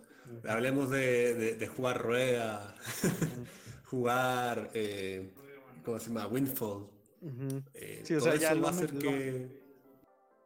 De hecho, creo que lo, bueno que tiene esta combinación de partes que es el dios blanco con acceso a blanco, es decir, con acceso a Smothering Tide. Fuera de eso, eh, pues es, creo que es lo más interesante que puede ofrecer esta combinación de, pues, de comandantes y en esta, en Yeskai. De hecho, personalmente yo, eh, eh, dentro de todas estas opciones de legendarias que están este, en, en estos colores, aún prefiero a Gabi, porque Ciclo es una mecánica bien poderosa, pero si después tuviese que elegir mi siguiente comandante en esos colores sería esta combinación. es una es un juego, eh, ¿cómo se llama? Como decían, interesante, esto de ir jugando ruedas. Un poco costoso, pero creo que va a causar harta risa poder jugar al a De hecho, por ahí hay un meme dentro de nuestra comunidad que yo tengo un mazo de, de birds, de, de pajaritos, y pues ahí ya es inclusión automática este, y a lo mejor el, el Akim. Claro. Bueno, eso es, con, eso, es con, este mazo. Ahí, ¿qué opina la gente que está en el chat? ¿Les gusta este mazo o no les gusta este mazo? Ahí déjenlo en los comentarios para ir viendo y leyéndolos. Siguiente, tenemos a Girina. Esta comandante por un color rojo, blanco y negro. Que cada vez que entra al campo de batalla crea una ficha 1-1 humana soldado blanca eh, cada vez que casteas a tu comandante de la zona de comando. Y otro humano gana más 2 más 0. ¿Qué opinan? Uf, a mí se me hace la peor carta de edición. Uh. Mira, quiero estar en desacuerdo. Pero, hasta ahí, pero, pero, hasta ahí no va, pero, pero, hasta ahí no va llego en el querer, porque no puede ser nada más. Sí, de hecho, yo lo único que tenía como a favor de esta carta era no sé si estás jugando un deck de, Queen Marquesa, este, que igual es tribal de humanos. No sé, o sea, yo, creo que llevaría mejor carta. O sea, si quieres usar un Anthem. Eh, un dictado pues, de Elliot. Dictado de Elliot, ajá, o un. Tal cual un glorioso. Claro, tribal humano, esencialmente. Genji, te pasaste. Jirina me recuerda a mi ex, linda, agresiva y agresiva. Sí, pues la única ventaja que tiene pues es que cuando lo bajas pones 6 de poder en el juego, ¿no? Eh, pero pues fuera de eso... Claro. Es que, es que, es que aquí, aquí está seguro que si este comandante hubiese sido solamente tres colores, tal vez la estaría mirando con mejores ojos. Claro. Exacto. Eh, incluso, o incluso, eh, no sé, híbrido. Híbrido de, de dos. algo. Haberle bajado el coste. Porque si quieren conservar esta mecánica y cuando entra al campo pones ficha, eh, ¿cómo se llama? Entonces tienen que costar ella menos. Eh, para poder castearla muchas veces. Claro, tenés que poder castearla muchas veces desde la zona de comandante. Claro, porque ahí es importante es que se, se tiene que castear desde la zona comandante. Por ende, tienes que pagar el tax, que cada vez duele más. Allá la tercera ya no se paga. O sea, eh, o sea, mira, tal vez no es tanto el tema de que tengas que castearlo, porque por ejemplo en, blanco tú puedes eh, blinkear a Girina y vas a poder poder fichas. O sea, está bien ahí. De hecho, tú la casteas por segunda vez y la empiezas a blinkear, vas poniendo dos fichas por juego. O sea, ya hay, podemos ir mirando que hay un, eh, hay un potencial ahí. Eh, pero es muy, es muy costoso. O sea, pagar 6 para llegar a ese efecto recién. Mm está bueno que tu otro humano tenga más 2 más 0. Eh, yo creo que la competencia aquí va con eh, el Edgar, Edgar Markov. Creo que Edgar Markov en el fondo hace más y mejor que Jirin en este minuto en un, en un entorno tribal. Definitivamente. O sea, quizás rompiendo una lanza por esta carta, la ventaja es que dice cada vez que casteas, que has casteado un comandante de la zona de comando, no tiene que ser ella, puede ser partners y, cada uno eh, cuenta separado, pero aún así eh, no, no parece que, el costo-beneficio sea lo suficientemente bueno y útil para siquiera considerar llevarle en las 99. Ahí como dice Gitrogo, por ese mismo coste convertido maná, lanzada a Kalia. Ya, es un gran argumento. Entonces, bueno, veamos con qué, veamos con qué, eh, qué cartas viene acompañada eh, Girina. Aquí tenemos primero a Kelsian, la plaga. Aquí el coste, de coste convertido en maná bajó a 3. eso quizás es mejor, pero sigue siendo una 2-2. Sea, estamos viendo como que el coste convertido es uno más de la fuerza en todas las, en todas las cartas legendarias que hemos visto. Si es una CMC 4 es una 3-3, si es CMC 5 es una 4-4. Bueno, pero aquí tiene vigilancia y prisa. Que eso, eso está bueno. O sea, en turno probablemente se puede gastar en turno 2. Eh, se juega y vigilancia y prisa. Puede ir atacando con daño comandante. Y aquí lo que más me gusta es que también Wizard vuelve a recuperar eh, una mecánica que también a mí me gustó muchísimo cuando lo lanzaron en el 2015, si no me equivoco, que son los contadores de experiencia. ¿Ya? Así que hacen? Eh, tiene más uno más uno por cada contador de experiencia que tú tienes. ¿Ya? Aquí, para los que no conocen, contador de experiencia es un contador que se va poniendo como aparte, en un como que va, que va ganando dependiendo de, la habilidad, de alguna habilidad de tu comandante generalmente. ¿Ya? Así que eh, aquí tú lo giras, hace un punto de daño a, cada criatura que. O sea, a la criatura objetiva que no controlas. Y cuando esa si esa criatura muere, pone un contador de experiencia. Entonces aquí, si logramos proliferar, si bien difícil proliferar estos colores, claro, el negro igual se puede proliferar, creo. Tiene mm, cartas para hacerlo. Eh, llegas a proliferar tus contadores de experiencia, que se puede, puede, se puede convertir en algo no menor.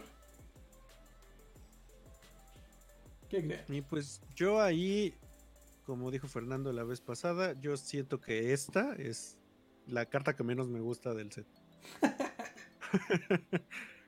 no sé, o sea, siento que no hace mucho. O sea, cuando baja sí puede pegar, tiene vigilance, este, haste y luego puede hacer un daño. Este. pero no, o sea, o sea, siento que como dicen, los colores no se adaptan a, las habilidades que tiene y a la, a la proliferación. Este. Y pues siento que es como muy inconsecuente el hecho de que haga un daño porque, no sé, o sea, si tuviera First Strike, por ejemplo, sería como mucho más, eh, digamos, poderosa, ¿no? Porque pues puedes pegar con ella, hace daño y antes de que se muera, pues puede matar a una criatura, ¿no? Claro, ahora, si se, le pone este touch, no está mal, un punto de daño mata. O, si, jugamos a, a también. Mira, a mí me gusta el comandante, eh, por supuesto no va, yo creo que no va a, hacia la rápida, no va a haber juego competitivo probablemente. Eh, encuentro que es un poco difícil por sí solo eh, ganar muchos contadores de experiencia, pero es, es, una, digamos, una 2-2 por 3 con vigilancia y prisa, o sea, es rápido, es relativamente rápido. Eh, es capaz de pinguear, eh, inmediatamente cuando entra al juego, es capaz de pinguear a, todos estos aceleradores eh, débiles, a Aves del Paraíso, a los elfos, como o sea, a los elfos aceleradores, ¿no es cierto? las fichas, por último, pues va, entra y pinguea una ficha y ya se vuelve una 3-3 por 3 si eres capaz de darle Death Touch o dañar dos veces y le vais, le vais sumando habilidades o sumando fuerza y resistencia, yo creo que se vuelve un comandante Voltron bastante factible.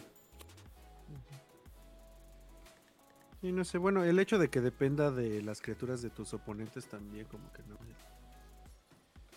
me, no me convence mucho. Sí, ahí, el problema que yo veo es que un comandante Voltron en un ambiente donde hay aceleradores, de Aves del Paraíso y de Elfos de Maná, creo que está un poco fuera de lugar, un poco fuera de su liga. Sí, no, por supuesto, puede ser. Ahora, están los colores para, digamos, controlar eh, controlar las, o sea, las mesas, digamos. Tiene en blanco rojo suficiente daño para eh, guanchotear a un jugador. Eh, y en negro tiene todo el soporte necesario para poder tener las cartas en la mano, para poder reanimar, para poder eh, destruir la mesa. o sea, comparativamente yo prefiero a Kelsian por sobre Girina, por ejemplo. Si, yo, si es que jugar a Marzo, que no lo hago. O sea, si yo, si yo jugara este, este, este, si yo jugara este de preconstruido, hago el cambio.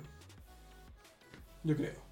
Claro, es posible. Yo creo que yo me daría el desafío de jugar con Kelsian versus Girina. Eh, aún, aun, cuando Girina le da más 2 más 0 a Kelsian. O sea, es soporte y todo lo que queráis. Eh, yo haría el cambio probablemente. Eh, me gustaría jugarlo Voltron por sobre otra, otra, otra alternativa. Otra opción es meter a Aleya, como que la tenemos acá también, dentro de tu comandante principal. O sea, Aleya ya la conocemos, venía de otras ediciones pasadas, de un reprint, pero Aleya sabía que es buena.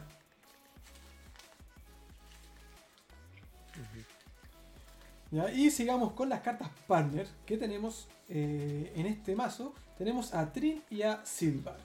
Aquí Trin es una blanca que al comienzo de tu paso final creas eh, un token 1-1 de humano soldado. Y Silver tiene menas y dice que sacrificas un humano, pone un control 1-1 en, Silver y eh, gana indestructibles al final del turno. Por 5, 1 4, 2. Tiene exactamente la misma habilidad que este, uno de los aristócratas de Innistrad, que no me acuerdo cómo se llama, por ahí. A ver si alguien nos, nos deja un comentario de cómo se llamaba. Que hace exactamente lo mismo que sacrificas una criatura, le pone un contador y se vuelve indestructible. Pero eh, siento que están interesantes realmente, ¿no? Otra vez siento que están como sobrecosteados. Eh, no sé, no sé. Es difícil, o sea, dentro de los partners yo creo que estos se quedan ahí nomás. O sea, yo creo que me gustan más los partners anteriores. Mira, mira, no solo sobrecosteados, o sea, para mí, a mí me daría igual realmente que costaran 4 o 5 eh, y que sus fuerzas de resistencia fuesen así lo que son. De hecho, para mí podrían ser una 1-1 y eh, a mí lo, que me importa cuando veo comandantes con partners es que sus habilidades, digamos, eh, tengan, impacten la mesa realmente. Entonces, por ejemplo, si tú juegas a Trin, entra en mesa, ok, es una 3-3, resiste, resiste bastante bien. Eh, pero tienes que recién esperar a tu fin y tu recompensa para esperar al fin es, una tener ficha. una ficha 1-1. Entonces eso por sí solo no es algo que realmente impacte. Y lo mismo con Silver. Tú pagas 5 por una 4-2 con amenaza y sin prisa. Eh, y claro, gana indestructible si sacrificas un humano. Pero ni siquiera, o sea, máximo te obliga a tener un humano. Claro. O sea, tampoco impacta la mesa realmente. Y a mí me gustaría, yo preferiría estar viendo en este minuto comandantes partners que hagan cosas. Entonces, por ejemplo, los partners anteriores, los de Absent, que vimos recién, eso hacen cosas. La llena entra y exilia algo y distribuye, pone contadores, hace cosas. Eh, esto, esta chiquilla con su gato, ahí no va. Y encuentro que ahí se, realmente se, se, fueron, se tiraron para abajo los de Wizards. Aquí en este deck, Aleya sigue siendo eh, número uno para mí, después sería Kelsian y después sería la comandante principal. Y después vendría estos este, este, este, mazo tiene que tener cartas como súper buenas en, en el mazo o reimpresiones maravillosas para que. Mira, y yo creo que las tiene. Yo creo que después más adelante vamos a ver las reimpresiones o las cartas que vienen en los mazos y podemos conjeturar cuál va en cuál. Pero si lo vemos así en el vacío, no, yo no creo que, yo creo que estamos viendo el peor mazo este Sí, de hecho, eh, ya o sea, en cuanto a las cartas como exclusivas y, los comandantes, sí no me convence para. Claro, sigamos adelante. Próximo mazo: Calamax de Stormsire. Uno incoloro, uno verde, uno azul y uno rojo. Cuando eh, casteas por primera vez, o sea, tu primer instantáneo, en cada turno, Calamax eh, y si, aparte, si Calamax está girado, copias ese spell, o sea, ese hechizo. y puedes escoger un nuevo eh, objetivo para ese, hechizo. Y cada vez que copias un hechizo, pones un contador más uno más uno sobre Calamax. primero, aquí como que cambió la lógica. Es una 4-4. O sea, es eh, coste convertido en mana 4 y una 4-4. yo creo que más bien es como acorde a la combinación de los colores, ¿no? Esta combinación normalmente tiene criaturas un poco más, este... Más fuertes. Como más fuertes. Pero ¿qué opinan de eso hoy día? O sea, primero hay que saber jugar como... Para mí hay que saber jugar lo instantáneo. Que tú tienes en tu, ah. en, en, tu mano. Porque primero, aparte tienes que tener a Calmax girado. Por ende, o tienes que atacarlo o tienes que haberlo girado de alguna u otra manera. Que... A mí me parece interesante, una cosa que estábamos platicando hace rato, este, que imagínate que juegas, o sea, pegas con él y, y juegas Berserk. Entonces, es, es como súper divertido así. Se resuelve tu Berserk, este, se copia, se pone un contador, se, vuelve una 5-5, se resuelve el primero y se vuelve una 10-10. Bueno, una 10-5. Claro. Y luego se resuelve el segundo y se vuelve una 25. Entonces, bueno, pues pero esto, esto, es para jugar Storm, ahí como dicen en el chat. Ajá. 100%. Mira, eh, yo creo que, o sea, mira, a mí me gusta el comandante, me gusta harto. Eh, me gusta esta idea de ir copiando. Eh, por suerte, yo creo que la arreglaron ahí con el tema de que de esa restricción de que es el primer instantáneo de cada turno. Yo creo que eh, el tema de que Calamax tuviese que estar girado es una restricción extra. pero también me gusta. No sé si lo habría, habría apoyado, pero me gusta en este minuto lo que a mí me pasa, y es lo que me pasa con todos los comandantes en esta combinación de colores, y lo voy a volver a decir hasta que me canse, encuentro que Animar hace mejor la pega. es, que, es que eso es todo. Eh, lo, que pasa es que personalmente en Temur eh, los comandantes tienen que alcanzar la vara que es Animar, porque si no, no hay razones para jugar otra cosa, encuentro yo, en esos colores. O sea, si, si hablamos de optimizar. Sí, claro, no, definitivamente. En el mayor nivel de poder de Temur, Animar es el, techo. Aquí lo que me gusta de, Calamax es que justamente siento que reemplaza un poco en términos de costo de maná y de, cuánto tienes que invertir al deck eh, de Riku. Y en ese sentido me parece, me parece bastante bien, me parece que intenta balancear un poco el combate con el control, porque a final de cuentas copiar un counter spell, aunque sea tu primer spell, no sirve de nada realmente. Entonces quizá habría que balancearlo con otro tipo de spells para sacarle el mayor provecho a, esta carta. De hecho yo lo veo como, pues no, no, como full value realmente, pero pues está interesante que pues pegas con él y igual este copiar un Lightning Bolt, que es como lo menos que puedes jugar.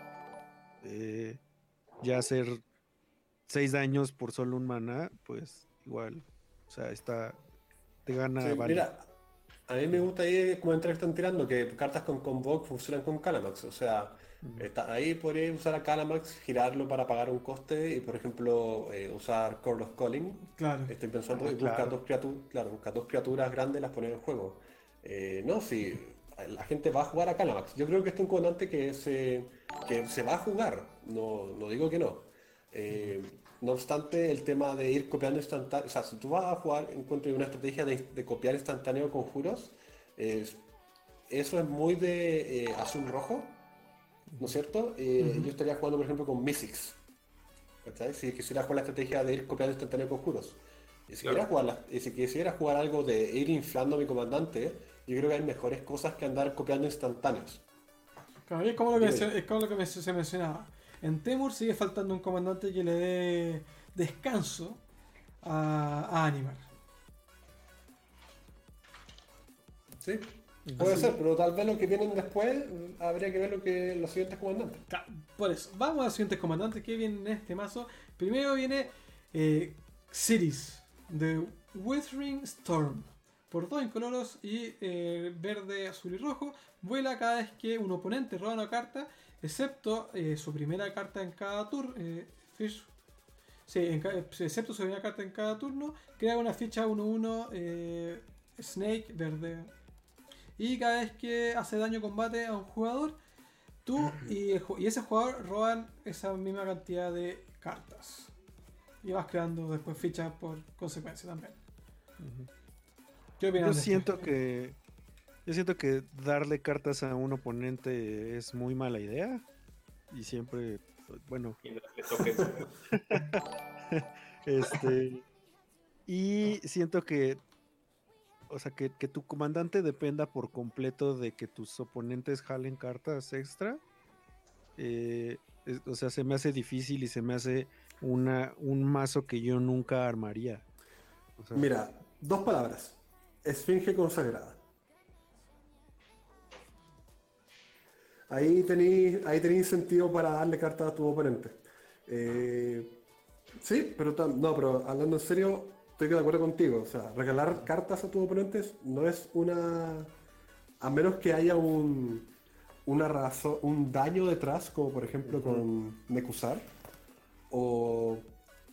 O por ejemplo, ni siquiera. Eh, no darle cartas. Eh, si, estuviésemos jugando con. Eh, con esta Narset, la Narset Planeswalker. Y ahí ellos no roban cartas. Tú tiráis una rueda y tú robáis todas las cartas, ellos no lo hacen, se descartan, se quedan sin mano, todo lo que queráis. Y, ahí este comandante falla. Encuentro.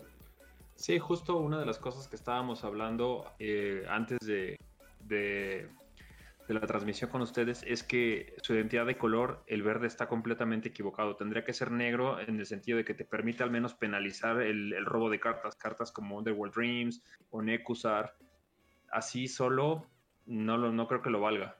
Además, es 5 manás por, por darle cosas a tus oponentes Está difícil. Sí, y, también es, raro el. Se cortó el McQueen. ¿El Real Game? Sí, ahí McQueen se cortó un segundo. Dijo que no, perdón. Se, no, se me cayó el celular. no, encuentro eso, que es, raro esto de, ok, es, un, es una cuesta 5, una 3-5 que vuela. Eh, me, gusta, me gusta la idea que hay como, ya, cuando ellos roban más cartas, el penalizador es que ahora tú tienes más fichas, ¿no es cierto? Eh, yo creo que eso está bien. La segunda habilidad es yo creo que la que está mal. Yo creo que la primera está bien, la segunda es la que está mal porque en fondo tú no deberías estar ayudándolos a ellos a robar cartas. Tú deberías estar haciendo algo como por ejemplo, esta, no sé, pues esta carta debería haber dicho como eh, cuando una serpiente tuya golpea a un jugador, roba una carta, tú. Claro. Yo creo que habría sido perfecto, porque te incentiva a atacar con las fichas que estás colocando. Eh, ¿Cómo se llama? Y, al mismo tiempo le, les dices a ellos que ellos tienen que dejar de jugar sus cartas, eh, su brainstorm, su, eh, sole, su sole azul, no sé. tratar de desincentivarlos a que jueguen cartas de robo. Su turístico, por ejemplo. Listo. ¿Paga? No, no pago. Listo. Pongo mi ficha 1-1 verde. Y si te pega, yo robo. Para. Así valdría la pena. Bueno, dejémoslo, dejémoslo como que, ay, que no vale la pena Bueno, bueno, creemos que eh, todavía no hemos visto, no sé si ya salieron publicadas las listas de las cartas, ¿no? Ahí en el chat me pueden decir. O sea, la lista de, los mañana. de la lista de los mazos. Creemos que Rashmi puede entrar en este deck, pero vamos los partners. Aquí tenemos a Haldan y a Paco. Eh, entonces Haldan, esta criatura legendaria azul, que es tú puedes, puedes, puedes jugar una no criatura eh, desde el exilio con contadores fetch. En, ella. Eh, eh, y, puedes gastar maná como si tuviese cualquier tipo de mana. de cualquier. De cualquier. Mm. Aquí lo importante es que es, si no me equivoco, es cualquier exilio. ¿O no? ¿O lo estoy leyendo mal? hay que ver Solo con contadores de fetch. Claro, básicamente dice que eh, puedes, eh, puedes jugar cartas del exilio. Me parece que eh, sí, porque la restricción aquí es que tú lo hayas, hayas exiliado y, esas, y, que esas cartas tengan contadores de fetch. Ah, claro. Y hay que ver lo que hace Paco. Bueno, y Paco en su, en, su lado, que queda donde entra la, la jugada, que tiene prisa, cada vez que Paco ataque, exilia el, tope de la eh, biblioteca del jugador objetivo y le pones a esa carta una. No, de cada jugador. De cada jugador, of each player.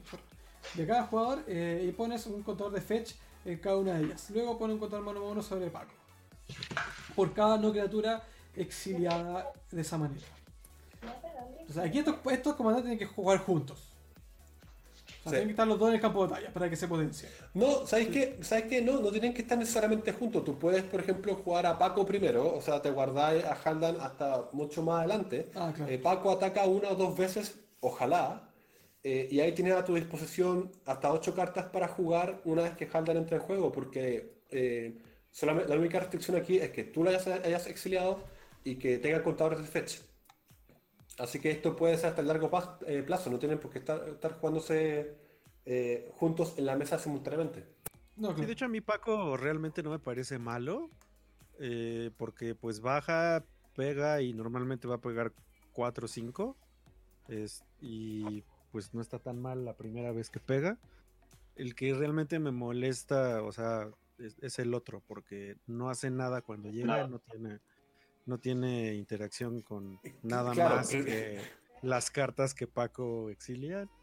Eh, entonces eh, te restringe demasiado a que primero bajes a Paco, pegues con él y el otro pues nada más es una 1-4 sin ninguna habilidad si no existe tu otro comandante. Sí, mi, gran problema es que eh, cuesta ¿cuántos manas? 9 más lo que vayas a castear. O sea, en el caso de Se cortó. Pero aquí, pero aquí eh, igual, dentro del coste mana, si bien es un eh, coste elevado, para mí en verde no hay problema. O sea, yo creo que es el buen, buen rampeo. Podemos jugar estas, estos dos comandantes en un bien rápido. No podría decirlo ultra rápido, pero sí en, un tiempo aceptable para jugarlo. Para mí me gusta mucho esta combinación de estos partners que en comparación a los otros partners que ya hemos visto, por ejemplo. Sí, de hecho yo realmente nada más puedo defender a Paco, al otro sí no lo puedo defender. el, otro el otro es un, ente que tiene que estar en el campo de No, pero claro, pero, yo creo que va un poco con lo que yo iba diciendo. O sea, claro, Harlan no hace nada, pero eh, sino, sino, hasta que Paco haga, haga su trabajo. Entonces, tú juegas el, juegas al perrito primero, lo juegas una vez, o incluso puedes jugar dos veces, con que haya exiliado eh, eh, ocho cartas entonces ahí tú puedes jugar a Halton, que cuesta bastante poco, cuesta solamente 3. Eh, y de ahí puedes pedir, ir, y jugar, no sé, por los artefactos de tu oponente, puedes jugar sus conjuros. Eh, es el y en cualquier que esté en el cementerio. No, claro, pero es, en cualquier minuto del juego. Claro.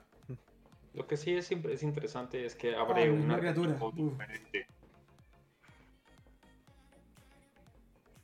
Pero bueno, en, estos colores yo creo que Animar sigue ganando. Todavía. Indiscutiblemente. Eso sí. Bueno, sigamos, sigamos adelante. Yo creo que nada más que decir. Me gustó, me gustó esta combinación que de jugar ambos dos. Pero yo creo que en esos colores todavía nos falta ahí el comandante estrella que de descanso a ese animal que sigue siendo el meta en, en estos colores. Luego tenemos a Otrimi. Este, esta bestia pesadilla que tiene mutar, que ya hablamos al comienzo, que es la habilidad de mutar. Arroya es, por 6, 6, 6.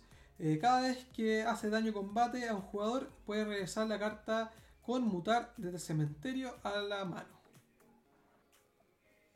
A mí me parece que Wizards en esta ocasión no tienen ninguna eh, excusa porque la, la carta con mutar de esta misma, eh, de este mismo color que sale en el set de Icoria es mucho mejor que este comandante. Eh, ¿Recuerdas la, criatura? Porque yo no, la recuerdo. Sí, de hecho, eh, por, por, un mana menos igual es 6-6. Igual tiene trample. Ah, Procos, ahí está, claro. Arroya, 6-6, un mana menos, puedes castear a Procos de tu cementerio usando su habilidad de mutar. y, se, reanima solito. Esta, no sé, tiene como, cierta ventaja de cartas, este, Otrimi. Eh, pero pues también tiene mucho que ver con, todas las demás cartas de mutar que vayan a salir tanto en el deck como este, pues ya en, en el set de Ikoria. Mira, y personalmente eh, encuentro que aquí yo no, le puedo decir, no puedo decir que Otrimi es malo, eh, porque en verdad no es que cueste 6, yo creo que cuesta 4. Cuesta 4 y le da, a, o sea, le da a arrollar a otra criatura y esa criatura te va a permitir recuperar eh, mutaciones del cementerio. O sea, hay algo ahí. No sé qué juego se va, va a hacer, pero pero claro. de fondo, claro. Está sujeto a que salga y, si se le va a seguir dando y continuidad a la mecánica. Porque si se va a quedar como un experimento como eh, las energías, que nunca más va a haber juego o va a tardar mucho y que en Commander no se va a aprovechar, también demerita mucho a, la carta. Claro. precisamente, yo, creo que aquí... Esta carta va a depender mucho de lo que vayamos a ver con mutar. O, las otras cartas que podemos, se pueden aprovechar de eh, la habilidad de mutar. Porque si no hay una esa carta llamativa que, se, que, que en verdad sea como cuál es la carta perfecta para que esta para que Otrimi sea la, eh, la, de arriba o cuál es la carta perfecta para que Otrimi sea la de abajo. Entonces yo creo que hay que buscar esa combinación. Y si es que están estos Mira, yo creo que aquí la discusión es la siguiente. ¿Vale la pena tener una una 6-6 por 6 arroya que te recupera cartas eh, del, cementerio, o, o, vale la pena tener una habilidad que cuesta 4 que te permite recuperar eh, criaturas del cementerio en la mano. Va como por ahí un, un la cosa. O sea, eh, tú, o sea, por ejemplo, si tuviese sido un aura que dijera por 4 la criatura encantada tiene arrollar y cuando golpea a un jugador regresa una criatura del cementerio a tu mano, ¿estaríamos jugando esa carta? Si fuera cualquier criatura, tal vez con la repetición de una criatura contar, lo veo difícil. ahí, dice que, ahí, dice Kenji que hay un combo con Skytyrix y Questing Beast. Questing Beast. Eh, ¿Por qué Questing Beast? 4-4, arrolla, cuando golpea, reanima criatura. No, no, no, se me ocurre. sí, no. Pues la, la infect, ¿no? Es claro, ahí, Kenji, explica, explica, explícate en el, en el, chat y lo, lo, vamos leyendo. Mientras vemos eh, con qué viene next, next. Este, este comandante. Viene con eh, Saxara. ¿Cómo? ¿Sasara? ¿Cómo se eh, la, la, ejemplar. Un, Sasara. Sasara, la ejemplar. un incoloro, eh, uno negro, verde y azul con Death Touch, lo giras, agrega dos manás de cualquier, eh, de cualquier un solo color, of any one color, y cuando eh, casteas un, un, hechizo con X en, en, su coste de maná, crea eh, una 0-0 de Hydra con token, con X con teorema 1 1 sobre ella. A mí me gusta. Yo voy a hacer al tiro. Yo, a mí me voy a hacer al tiro. Yo creo que por fin encontramos el comandante Hydra que necesitaba, necesitaba la hidra. Eso es todo lo que puede ser. Sí, totalmente de acuerdo. Sí, además de que eh, puedes, o sea, ya existe un combo eh, obvio con esta carta que es Freed from Reality, me parece que se llama la carta. Este, que pues te crea mana infinito. Lo único que yo veo como medio en contra de esta carta es que la mayoría de los hechizos de X que no son hidras eh, cambien suficiente el juego como para que la, la segunda habilidad no se vea como, no, tenga como suficiente impacto en el juego. O sea, si tú haces un Exsanguinate el turno después de que bajas a Xara, la Hydra ya no tiene tanto impacto. O sea, pones, pones una Hydra a lo mejor como 5-5, 6-6, 7-7, pero pues si ya drenaste a todos tus oponentes de 10 cartas, digo, de 10 vidas, eh, pues no me parece que haya tanto como value en poner una, una XX. No, a, mí me, a, mí, a mí me gusta, yo creo, claro, estoy de acuerdo un poco en este tema de, de, que puede convear, digamos, eh, por ser una criatura que te genera dos maná. Ahí hay algo, eh, por ejemplo, Fit from the Real, esa es el aura que estáis pensando, ¿no? Sí, Free from Real. Eh, claro, y ahí, ahí tendréis la, posibilidad de, girar y enderezar múltiples veces, probablemente, y ahí nos, hay, hay, hartos combos con ese, esa iteración. Eh, a mí lo que me gusta de, esta hidra es, solamente el hecho de, armarse un deck. Tribal hidra. como que se No, no sé si tribal hidra, pues, o sea, perfectamente, porque vas a tener tus fichas hidra, todo, todo lo que quieras, pero un deck eh, de costes X, o como que tenga harto coste X entre sus conjuros instantáneos o sus criaturas. Sus criaturas también pueden ser hidras, puedes jugar, eh, eh, por ejemplo, Sol Verde, y vaya a poner una hidra, por ejemplo, 5-5, que van haciendo de a poco llenando la mesa. A mí me gusta mucho más esta, esta, esta criatura como comandante de mazo Hydra que múltiples otras que han intentado en, en ocasiones pasadas. Sí, sí, la verdad es una excelente carta. Claro. Y aquí ya tenemos a los partners que vienen dentro de este mazo, a Kazur y a Okima. Kazur, cada vez que eh, una criatura eh, bajo tu control hace daño de combate a un oponente, a un jugador, perdón, pone un contador más uno más uno sobre esa criatura. Y Ukima dice que cada vez que se va del campo de batalla, hace X puntos de daño eh, al jugador objetivo. Tú ganas X vidas, donde X es su poder. Esta yo, ya, esta yo ya la rompí. Y es imbloqueable. Ah, es, imbloqueable, no menor. Okima yo ya la rompí. ¿Cómo? Hace, hace múltiples links con el navegante y tiene mana, tiene mana infinita. Ah, claro. Y mataste a todo tu oponente y ganaste X FIA. bueno, pero es que qué carta no se rompe con el navegante. sí. Eh, de todas formas. Eh, Sasara no se rompe con el comando. Con eso. Gané. No, de hecho, no, pero Diego tiene razón. Yo creo que. Tener, por aparte parte el combo que te da la victoria en la zona de comando no es menor. Ajá, sí, sí, No, claro, y yo creo que Diego tiene razón. Eh, hay algo que Ukima tiene versus todos los demás partners que hemos visto.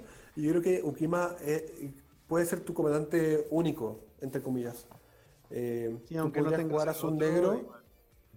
Eh, claro, y funciona increíble, encuentro yo. O sea, esta mecánica que puede golpear jugadores y hacerte ganar vidas cuando sale del campo.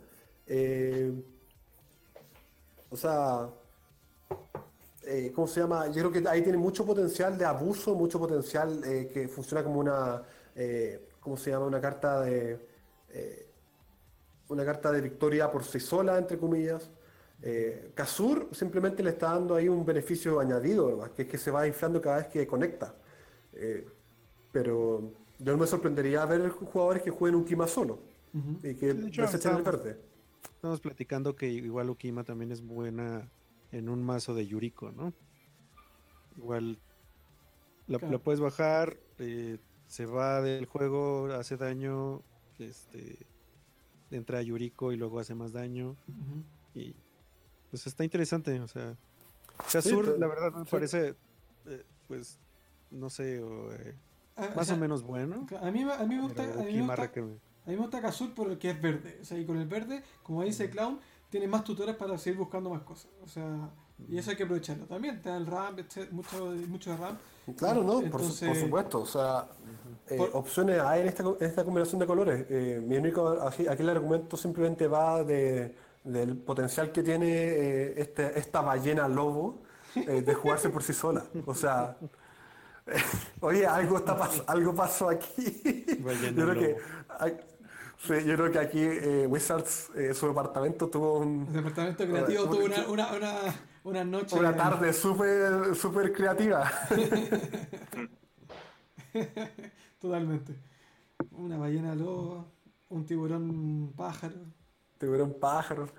No, sí, a mí, a mí, yo creo que a mí, me, gustan este, estos partners, como te digo, eh, creo que aún así prefiero, eh, creo que prefiero aún el Temur, prefiero a Paco con, eh, sobre... ya se me el nombre, Halden. Eh, pero estos serían para mí segundo y Ukima yo creo que sería el mejor partner por sí Claro. Sí. No sé. Además por su costo de mana también, que es muy flexible, ¿no? es sumamente flexible, sí. ahí pregunta eh, DGMX de los comandantes principales, ¿con cuál se queda? de todos los de, Commander 2020, de lo que hemos visto. De, de, los Face Commanders, o sea, de los. Sí, de los principales. Calamax, así sin dudarlo. Me parece que está como súper divertido. Yo siento que, que, armarle un deck es este. Está. no, no, es realmente un reto, pero sí se ve como. como divertido de armar.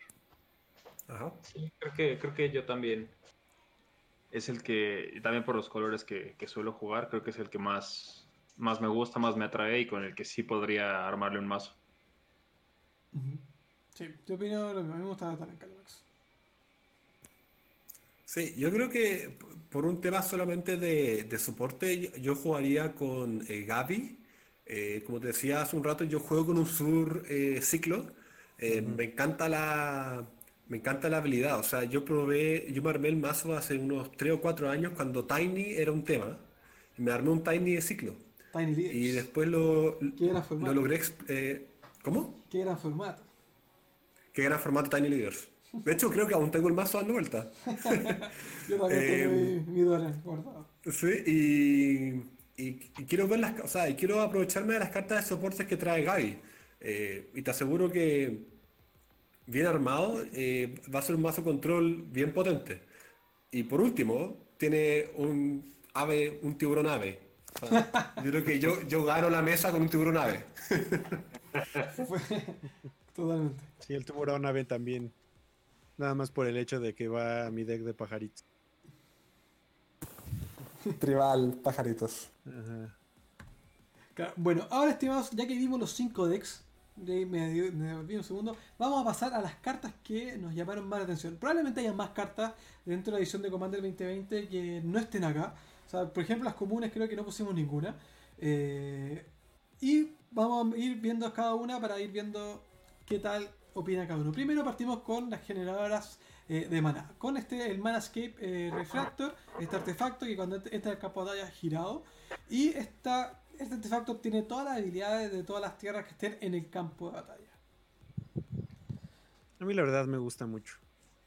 O sea, yo sé que hay había como había como controversia antes de que, de que empezáramos a grabar, este, a transmitir, porque hay algunos de nuestra comunidad que sienten que no es suficientemente poderosa. A mí me gusta mucho porque, pues básicamente es como un, pues manalito o alguna, este, eh, digamos, eh, piedra de maná de 3, pero pues tiene la flexibilidad de que también se puede convertir en un cabal coffers o en una... Una eh, Ajá. Y pues no sé, o sea, me parece... No siento que esté como... Mm, que vaya en todos los decks. Más bien también depende de, de, tu armado tanto como el de tus oponentes. Pero pues siento que está, está buena. Mira, yo, yo personalmente creo eh, que todas las partidas de Commander van a tener un jugador que tiene una tierra especial, sí o sí. Eh, y, cuando me refiero a especial, eh, me refiero a algo que no necesariamente algo de muy alto impacto como una cuna de Gaia o un Cabal Coffers.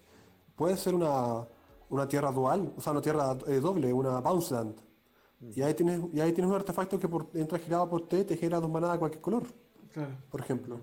Eh, o sea, ahí yo creo que ya tiene harto, harto valor como artefacto.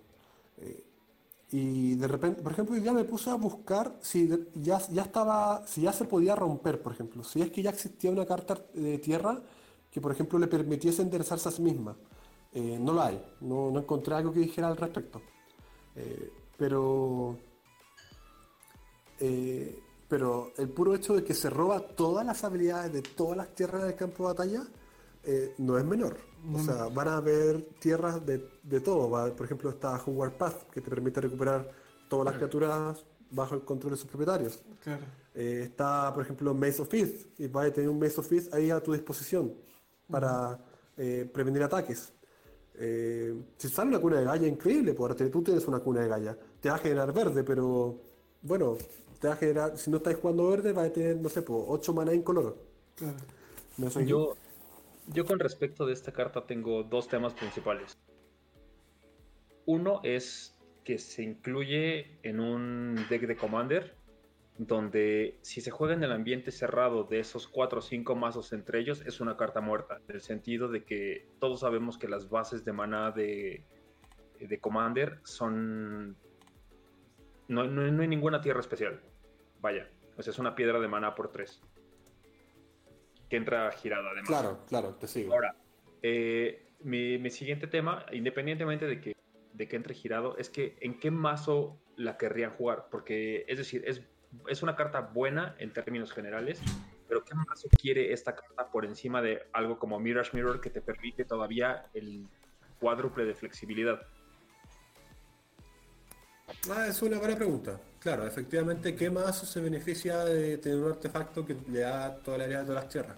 Eh, y yo creo que esto va también. Esto es como una. Es interesante.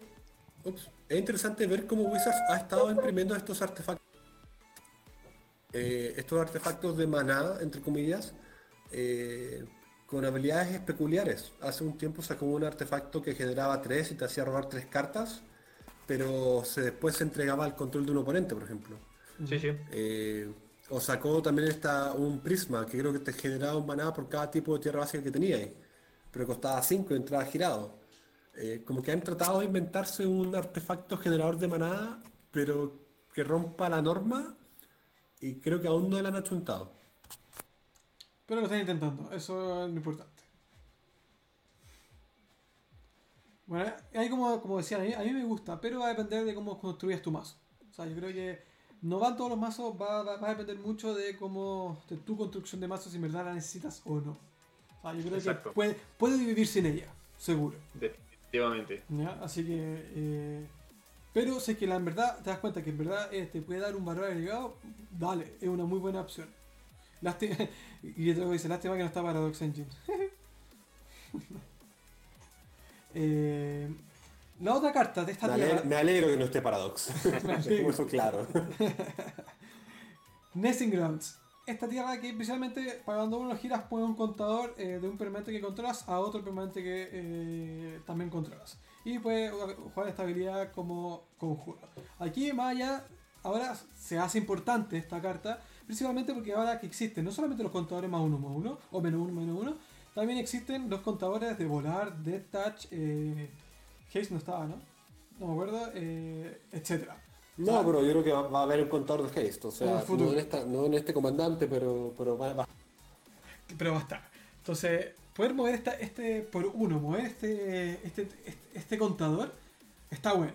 O sea, porque en turnos específicos te va a servir mover un contador de un lado a otro, ya sea un contador de destructible o un contador de volar de un lado a otro, para sacarte ventaja. Esta carta yo creo que te da una ventaja a ese arquetipo de contadores, que no solamente son contadores más uno más uno, como estaba diciendo, de otros, los otros contadores también, entonces te da una ventaja, porque la haces al comienzo del turno para hacer el movimiento que tú necesitas en ese turno en específico y, atacas o haces lo que tienes que hacer. Y en el siguiente turno, bueno, lo haces de nuevo, pero con otro objetivo quizás.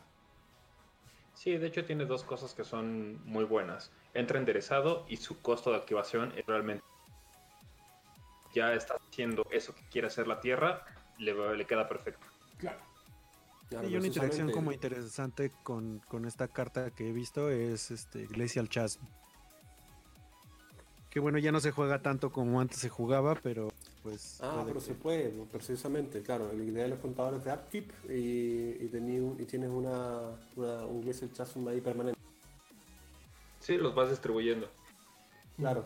O lo otro, por ejemplo, que eh, yo solía hacer, porque había, había, artefactos en Mirrodin que movían, por ejemplo, contadores de carga de un lado a otro, eh, y en Commander se juegan con contadores de carga en, ciertos artefactos. Por ejemplo, puedes jugar eh, esta carta, este artefacto por triple X de, de Teros, Astral Cornucopia. Entonces puedes mover contadores de carga de otro artefacto, como por ejemplo Everflowing Chalice.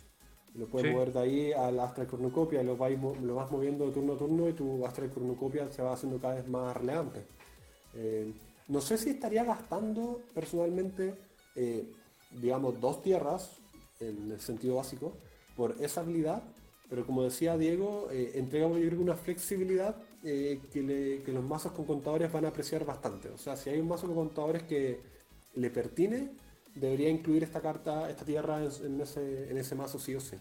Sí, de hecho yo tengo un, mazo azul verde de contadores específicamente, contadores más uno más uno. Y hay una carta que me gusta mucho que se llama Devoted Druid, que pues, le pones un contador menos uno menos uno y la y la puedes girar para que te dé un mana verde. Eh, y pues esta, esta carta le puede quitar el contador menos uno menos uno. Y pues básicamente te da dos manas verdes. Pues te los filtra realmente porque como dices te estás gastando dos.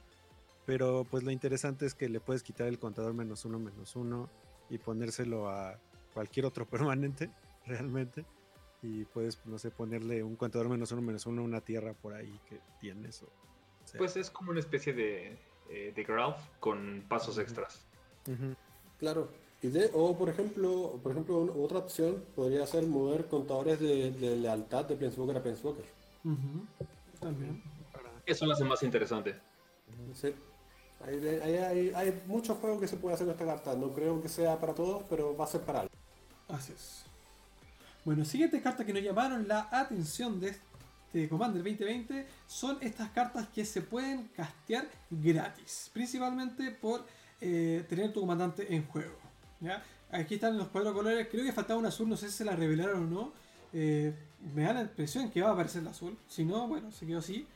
Eh, bueno, en el negro exilia la criatura objetivo, en el rojo eh, puedes escoger nuevos objetivos para el, hechizo o habilidad objetivo, redundancia. En verde previene todo el daño que se le fuera a hacer, que fuera a hacer a tus oponentes. Y en blanco tus criaturas se ganan indestructible. A todavía no ha salido el azul. Esperemos que esté rota. Sí, aquí toda la apuesta, toda la apuesta indican que va a ser algo así como contrarresta un hechizo, pero personalmente a mí me gustaría ver algo más. Sí, pero a mí me gustaría ver algo más innovador como eh, devuelve, devuelve criatura, o sea, devuelve criatura o roba cartas si pasa esto, como que algo, algo condicionado incluso. Eh, no creo, yo, yo, counter es como muy obvio. No, no, claro, es que si fuese un contrahechizo, eh, no, es muy fácil. O sea, hay comandantes azules, es que hay comandantes azules que cuestan muy poco, entonces no tiene sentido que puedes jugar un, básicamente un Force of Will sin ningún, eh, ¿cómo se llama? Un, sin ningún eh, defecto. Yo creo que aquí, como dicen aquí los compañeros del chat, va a ser un tipo como de bouncer, va, va a volver un permanente yo soy de la opinión que. Perdón, yo soy de la opinión que, va, probablemente va a ser algo que te haga robar cartas, probablemente. Eh, o, algo, o, algo como, no sé, pues, mira las primeras tanto de tu mazo y quédate con una y lo demás va, al fondo. Algo, algo, algo en azul, pero no, no terrible.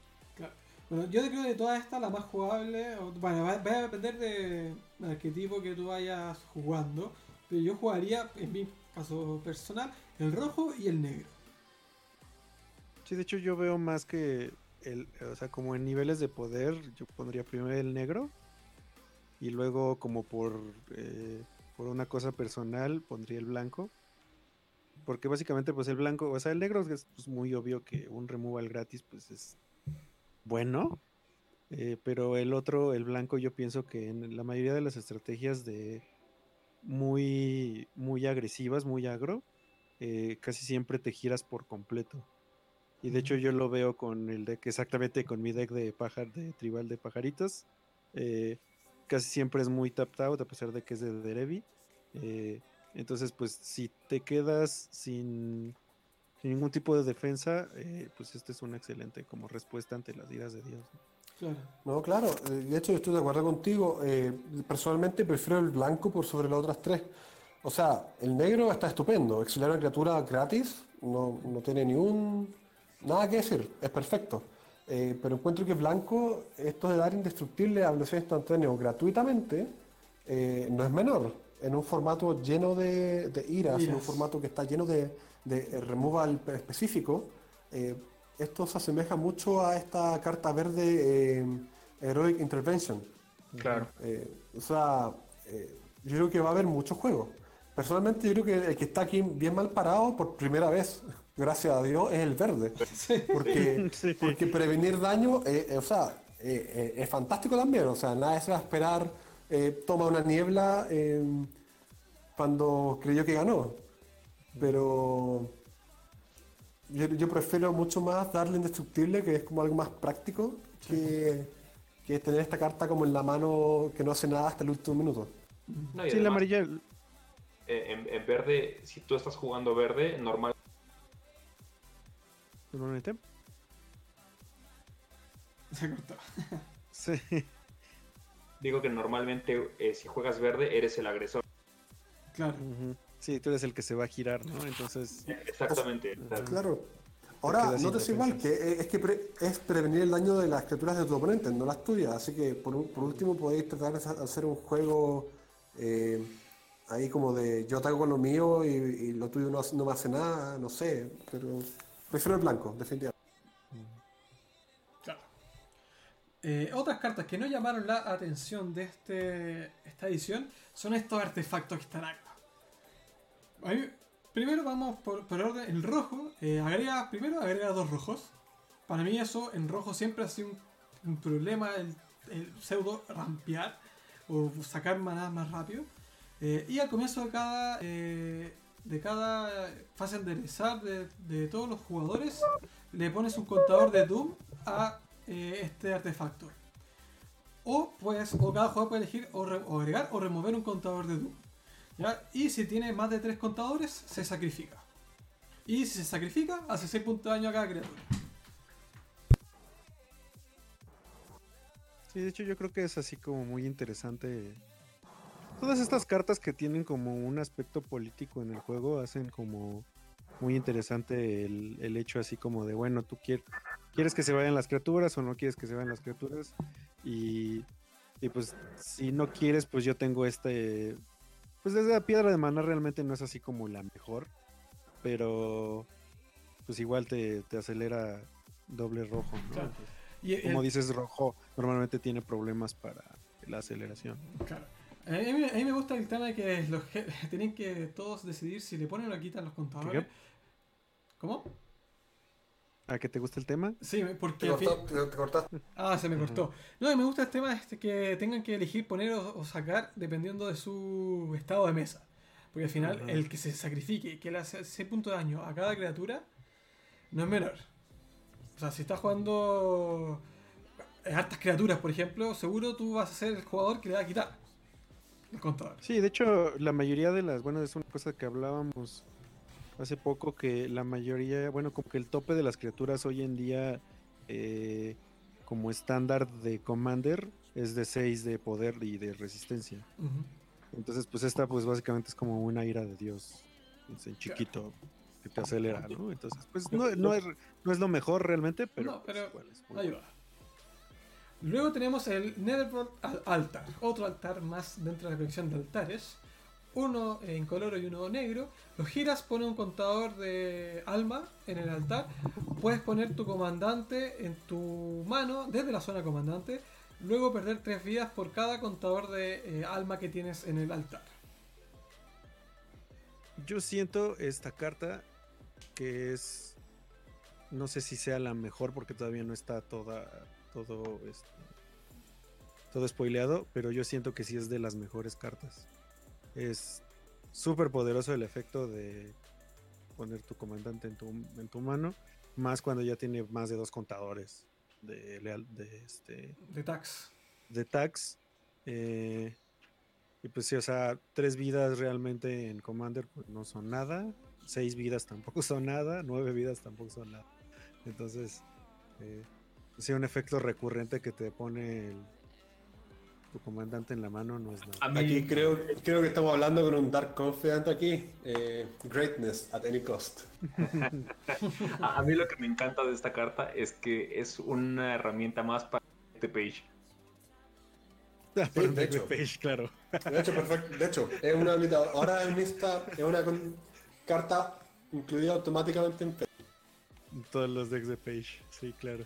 Eh, eh, realmente a mí se me hace una buena carta. Lo único que es que esté en negro porque tienes la opción de mandar tu reanimar más eficientes. Pero, o sea, hay, decks que sí la pueden aprovechar, donde vale mucho la pena esa carta. Claro. Y la, y la gracia es que, como estamos viendo, tenemos, por ejemplo, la tierra de arriba, que puede mover los contadores de alma eh, esta va a ser siempre un contador de alma, por ejemplo. Se está a pegar 3 puntos de daño, que no es nada en Commander nuevamente. Eh, pero podés poner de la zona de comando a tu mano tu comandante para poder castearlo más rápido, o sea, más evitando el tax, por ejemplo, si ya te sacaron una, dos, tres, cuatro veces, es buenísimo. Mira, aquí hay un comentario que dice que puedes además mover los contadores de, del altar a cualquier hora a cualquier otra parte. Y ahí tu tax. Eh, mm, de hecho, e, incluso, e incluso eh, jugándolo bien, eh, puedes nunca pegarte. Puedes poner el contador primero y en respuesta sacarle el contador. Y se pone el comandante. claro. O sea, está bueno. Está ahí, como decían, una de las mejores cartas del set puede ser. Hay que seguir viendo todo lo que termine de salir. Quizás ya salieron todas entre que estábamos aquí en la transmisión. Pero yo creo que va a haber muchos juegos de este altar nuevo. Luego tenemos el Twining Staff, que es un artefacto por 3 incoloros. Eh, si, eh, si vas a copiar un hechizo eh, una o más veces, en vez de eso lo copias una vez más. Y puedes escoger un nuevo target para ese, esa copia adicional. Y por 7 lo giras, copia el hechizo o conjuro, o sea, instantáneo conjuro que tú controlas y puedes coger nuevos objetivos para esa copia. Pues obviamente estaba en el mazo de, de copias. de... ¿no? Sí. Sí. O sea, claro, o sea, esta carta va sí, solo sí en tu mazo si es que juegas a copiar hechizos. Yo creo que no, copias. No, no, no, tiene vida en otro lugar porque pagar 7, girarlo para copiar, es muy lento. No, claro, eh, yo, creo que la razón por la cual le pusieron, yo creo que eh, el artefacto podría haber sido inicialmente solamente la primera habilidad y nada más. Yo creo que le pusieron esa otra habilidad abajo y costosa, precisamente con la intención de que lo que está pasando aquí es que estás pagando 7 efectivamente para copiar instantáneo o conjuro dos veces. Así que no es menor. No, no, es menor, tú estás pagando 3 para un artefacto y después más adelante, si no tienes nada que hacer, lanzas, no sé, eh, un boomerang. Y después pagas 7 y copias el boomerang dos veces. Y regresas tres permanentes a la mano. Sí, o sea, no, no, nos vayamos al chancho con, con cosas con cosas Normalmente este tipo de cartas son, son muy buenas eh, dentro de sus propios mazos, como pues, Doubling Season, por ejemplo, o como eh, pues, otros efectos que son como similares. Y pues Sí, o sea, no son nada, nada malos, porque normalmente los, los decks están totalmente armados para eso. Entonces, pues se vuelven, es como un pan armonicón igual, o sea, como todas estas, cartas que son eh, para estrategias específicas, pues normalmente se vuelven peligrosas porque ganan muchísima ventaja dentro de su propio mazo. ¿no? Que no lo vas a poner en un mazo que no copie nada. Sí, claro, es una, es una engine que existe en su propio ecosistema. Así es. Así es. Sigamos adelante con las próximas cartas. Aquí no tiene ninguna eh, lógica de por qué pusimos las comparaciones anteriores. Tenemos primero Molten Echoes. Dos color dos rojos, encantamiento. Cuando entra al campo de batalla elige un tipo de criatura. Y cuando, eh, cuando una no, no token criatura de tipo escogido, entra al campo de batalla bajo tu control, crea un token que es una copia de esa carta, que tiene haste, o sea, que tiene prisa, y además eh, y se exila al final del turno. Este tipo de efectos, de hecho, a mí me gustan muchísimo. Tengo un deck mono rojo que tiene, pues básicamente, muchos de este tipo de efectos, que es de Kikijiki. Y o sea, siempre siento que la mayoría de las criaturas en Commander tienen efectos cuando entran al juego a menos de que sean este, pues, efectos cuando se mueren. Y pues, no sé, o sea, aquí escoges cualquier tipo de criatura, por ejemplo, escoges goblins y todos tus Sishgan Commander ponen, muchísimos tokens y me parece eh, excelente exactamente pues teniendo en cuenta que pues, tiene la restricción de las criaturas. Para mí, eh, lo bueno es que es tribal y lo malo es que es decir, no va en todos los mazos, a menos de que tengas cierta densidad de criaturas donde realmente te puedas aprovechar y abusar este efecto. Y en los mazos tribales en rojo, pues no se me ocurren así como los más abusables. Por ejemplo, yo lo jugaría en Inala, que ya de por sí este, tienes la habilidad de, de Eminence, entonces pondrías dos copias con un mago y eso pues es bastante poderoso. Sí, sí, sí. Solo tengo una cosa que decir. Slivers. Slivers. Slivers. Slivers. Los Slivers ya tienen suficiente. claro. Bueno, es que no. especialidad. Claro, no, mira, mira. Eh, eh, precisamente lo como decían, que en fondo esta carta, por supuesto, va en un mazo tribal, pero lamentablemente solamente va en un mazo tribal. Eh, yo creo que podríamos empezar a averiguar si vale la pena incluirlo, por ejemplo, en mazos con, donde el comandante es el que importa. Eh, por ejemplo, eh, estoy pensando en comandantes que cuando entran hacen algún efecto. Entonces entra el comandante y pone una. Y entra como golos, ¿no? Como golos, claro. Eh, como golos, claro, precisamente. y godo. y godo también, pues, no sé. o sea, algo puede hacerse, pero tribal con rojo, bueno, eh, eh, bueno, Trasgo, Sliver. Mm. Eh, si queréis podéis jugar demonios, no sé, dragones, dragón listo. imagínate. dragones, de hecho, sería muy bueno. Sería muy bueno un tribal de verdad. Esta va a ir seguro, esta va a ir seguro a mi Blade Wing de, de arena, de Brawl. De arena. Para, todos los que están ahí viendo, que, me siguen ahí en los streams de, de Brawl, se viene eh, para Bladewing, si es que está, si es que llegas a estar en arena, o sea, no sabemos porque esto es Commander, no sé si va a estar como disponible para, para craftear, pero si, si estuviese, va seguro ese mazo, que es un mazo que gana una de cada cinco partidas. Eso es sabido. solo, solo digo. Pero gana. Y así que esto lo va a ayudar más aún más a ganar. Sí, o sea, en un tribal de dragones con un este Scourge of Valkas, pues, igual, una locura. Está, ahí explota. Explota. Ya, la siguiente es Crystalline Resonance. Dos incoloros y uno azul en también un encantamiento. Cada vez que ciclas una carta, si, eh, puedes hacer que eh, la, Crystalline Resonance sea una copia de otro permanente objetivo hasta el final del turno. Y excepto que tiene esta misma habilidad. No, y no hasta el final del turno, es hasta el final, es hasta tu siguiente turno. Hasta tu siguiente turno, perdón, toda la razón. Mira, eh, como, bueno, volvemos al tema del ciclo. Yo en mi mazo juego con eh, Clever Impersonator, esta criatura que copia permanentes, que no sean, no sean tierras. Y la razón por la que lo juego es porque después con Sur y con Ciclo y con Astra Slide mi idea es eh, blinkear el Clever Impersonator cuando copia criaturas. En el caso de que quiera copiar, por ejemplo, un Smothering Tide, eh, un estudio rístico, algún, algún otro permanente. Y ahí el problema pasa a ser que después no puedo volver a blinkearlo. Entonces tener esta carta, esta carta va a ir directo a mi sur. Esta carta va, a ser eh, clave, encuentro yo. Porque la posibilidad de copiar lo que tú quieras en de, la mesa, eh, ya sea de lo tuyo propio o de los oponentes, eh, en, una estrategia de ciclo que es barata, digamos, es fácil de, de ejecutar, no tiene precio. Es muy versátil, encuentro yo. Sí, o sea, es decir, es, un, es una carta muy de nicho que específicamente va en Dex, hablando de Sur, pero eh, que su efecto es, muy, es tan potente que, se, que es casi una autoinclusión en ese tipo de barajas. Precisamente. ya, pero claro, pero más allá de eso no, va en otro mazo. claro, solamente se queda es, ese mazo de ciclo y sería, no funciona en ningún otro mazo. Y después tenemos allí la mejor carta del set para los amigos de Mana Vortex, la Barracuda de la Marea. ¿Por qué digo eso para todos aquellos que nos están viendo en el stream? Esta carta ha sido spoileada, entregada a todo el mundo por los amigos de Mana Vortex el día de hoy. Así que aplauso a ellos. Eh. por este, felicitaciones, por, este honor que Wizard les entregó por tirar esta carta. La vamos a leer: tres incoloros, uno azul, una criatura pez.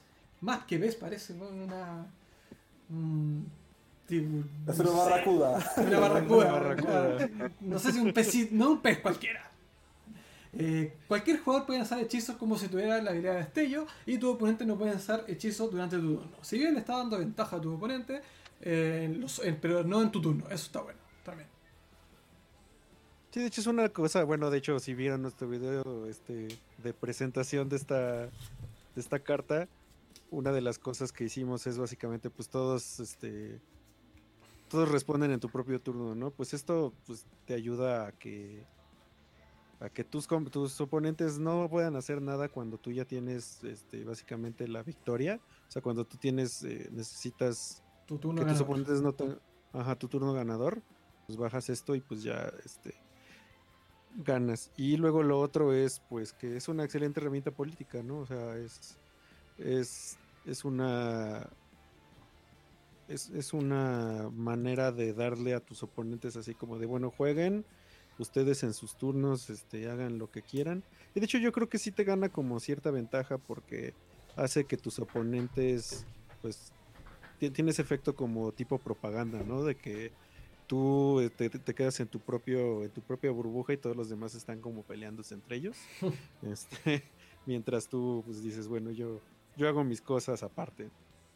Y pues darle eh, flash a tus propios hechizos también pues es una excelente una gran ventaja. Claro. Para mí en, azul es una carta, yo diría que es como un Grand Abolisher. Eh, y que tiene la gran ventaja de que la otra carta que existe que tiene un efecto parecido a este Ferry, eh, la criatura, pero además pide triple costo azul. Entonces esto lo hace mucho más eh, asequible y es un efecto pues realmente potente de Planetario Vedalken para todos los jugadores. Sí, además también te feria, o sea, solo le da flash a tus criaturas. Sí. Entonces, pues sí, esto. esto Está bien. espero que esta la tengan ya, la van a enmarcar, supongo, ahí detrás de del, set de, sus videos.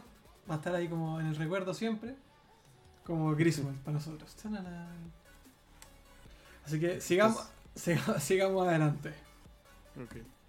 Bueno, acá tenemos las 5 ímpetus.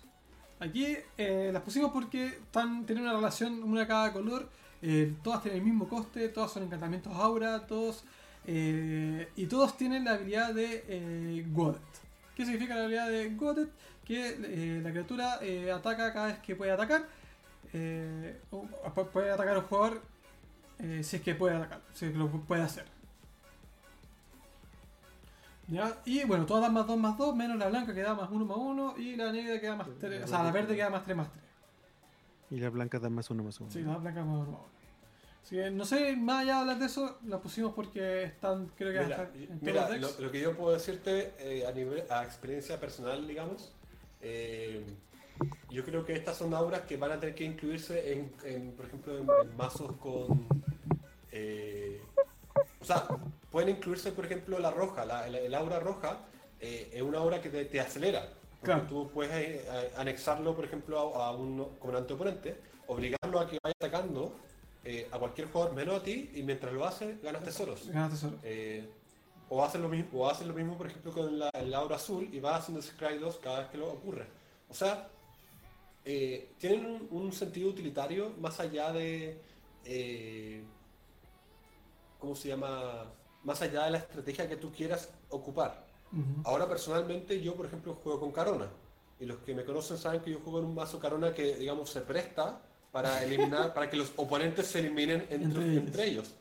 y, este, este nuevo ciclo se acaba de anexar automáticamente a mi mazo. O sea, eh, es, son, una de las cartas que eh, son cartas que yo no esperaba, pero me, me alegra que estén ahora. Sí, de hecho están interesantes. Yo pienso que la blanca es como.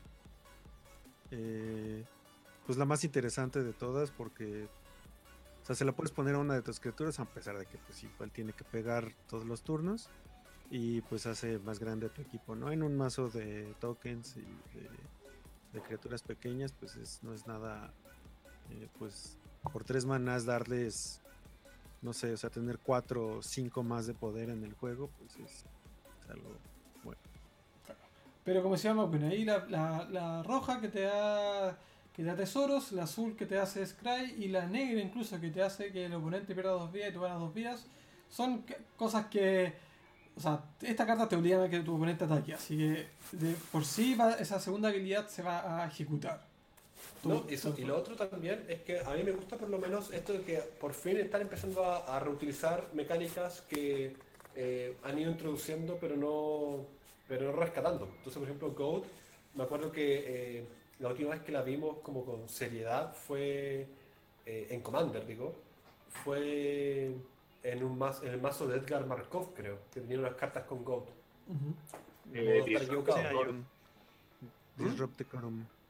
Claro. Y eso a mí me agrada, o sea, que estas mecánicas se sigan recuperando mucho antes estábamos hablando de Kelsian y esos contadores de experiencia. Es el sexto comandante con contador de experiencia. Eso también es un indicador de que por fin Wizards está eh, haciendo uso de lo que ya tiene disponible. Que no tiene que andar inventando nuevas cosas, sino que con que eh, tome partner de nuevo, tome contador de experiencias, tome Go, eh, es algo, es algo importante. Y son, y son habilidades que en verdad son buenas. O sea, el contador de experiencia para mí son increíbles. O sea, yo creo que, que lo estuve, estuve, esperando mucho tiempo que salieran de nuevo los contadores de experiencia, por ejemplo. Y lo mismo que los partners. Así que buenísimo. Sigamos adelante con las siguientes cartas que creo que ya faltan eh, poquitas opciones. Luego tenemos estas tres cartas. Primero, esta criatura humana, esta roja. Eh, cada vez que uno o más criaturas atacan a un oponente o un Walker que un oponente controla, esas criaturas ganan menas. Principalmente también estábamos hablando del deck, eso que ataquen a los oponentes. No más allá de eso. No, sí, mira, eh, bacán. O sea, que es una 4x4, así que no, no está nada mal como criatura. Eh, hay un incentivo claro ahí para atacar a oponentes que no sean tú porque ganan, ganan esta evasión. Eh, no obstante, eh, creo que continuamos con la... O sea, si estamos hablando de incentivo para atacar oponentes, el rey aquí es Edric. Y no y creo que no hay pocos comandantes que puedan hacer algo similar. Pues a lo mejor en, un deck de Nagila que no sea activo y que sea más bien como tribal de guerreros o algo, tiene bastante sentido. Bueno, aquí hay una carta que me gusta un montón, si bien el coste es muy alto, pero que cada vez que este heraldo entra al campo de batalla, si es que lo casteaste, puedes traer eh, cualquier número de permanentes con, con habilidad de ciclo de tu cementerio al campo de batalla. O sea, para un deck, un deck de ciclos está buenísimo. Sí, de hecho aquí el que tiene que hablar es mira, miré, mira, miré esa carta, permíteme, miré esa carta. Eh, y sabes lo que eh, es importante ahí es la cantidad de tierras con ciclo que uno puede jugar en los, ya sea con Gabi o en otros colores con ciclo. Eh, de hecho, ahora que lo pienso son, nueve, ¿no? Porque son claro, son, son tres, son tres tierras con, que cuestan uno, tres tierras que cuestan dos eh, las tierras que cicla por tierra básica, la tierra que cicla por dos genéricos, tenéis 8. Eh, y no me sorprendería si se me están escapando unas tierras más. Eh, ahí tenéis, y ahí tenéis básicamente 8 permanentes tierras que puedes traer a juego si así lo deseas. Sí, yo me parece que son de las de Amonkhet, las de Isea y las originales.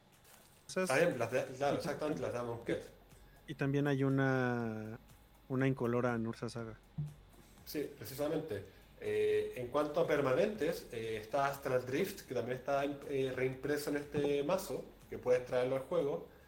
puedes traer una esfinge que, de Amonkhet que te hace hacer Scry 1. Puedes traer, ¿cómo se llama? un demonio. El demonio también de Amonkhet que te hace... El demonio es increíble, el Archfiend of Ifnir. o sea, hay opciones no sé si estaría pagando, no sé si me gustaría pagar 8 por... Claro, ese es el problema. Por, por eh, ese efecto. Eh, en mi mazo por lo menos estoy más preocupado de armar mis piezas claves para ganar la mesa y no andar molestándome con esto. Pero supongo que si se limpia el, mi lado eh, y estoy, estamos muy en el late game, pagar 8 por recuperar mi, unas cuantas cosas, algo debe valer la pena, ¿no? Sí, de hecho, 8 por regresar varios permanentes. Pues. Es robar esas, esas cartas de cementerio y luego claro Entonces, a lo mejor como un finisher para, algún combo sacar el super value cuando no tiene que hacer, valdría la pena para ese tipo de mazos. Mira, de hecho, hablando de las tierras eh, las tierras con ciclo, una carta que se ocupa en azul eh, es eh, un encantamiento azul por dos, se llama Trade Roads, que pagando uno devuelves una tierra de tu, de tu, juego a la mano. Entonces ahí tienes, puedes jugar este, este heraldo, puedes recuperar todas estas tierras con ciclo, puedes usar esas mismas tierras para devolverlas a la mano y después tienes en tu mano ocho cartas con ciclo que después puede costar gratis o puede ser Ahí, hay que ver el juego. claro, claro.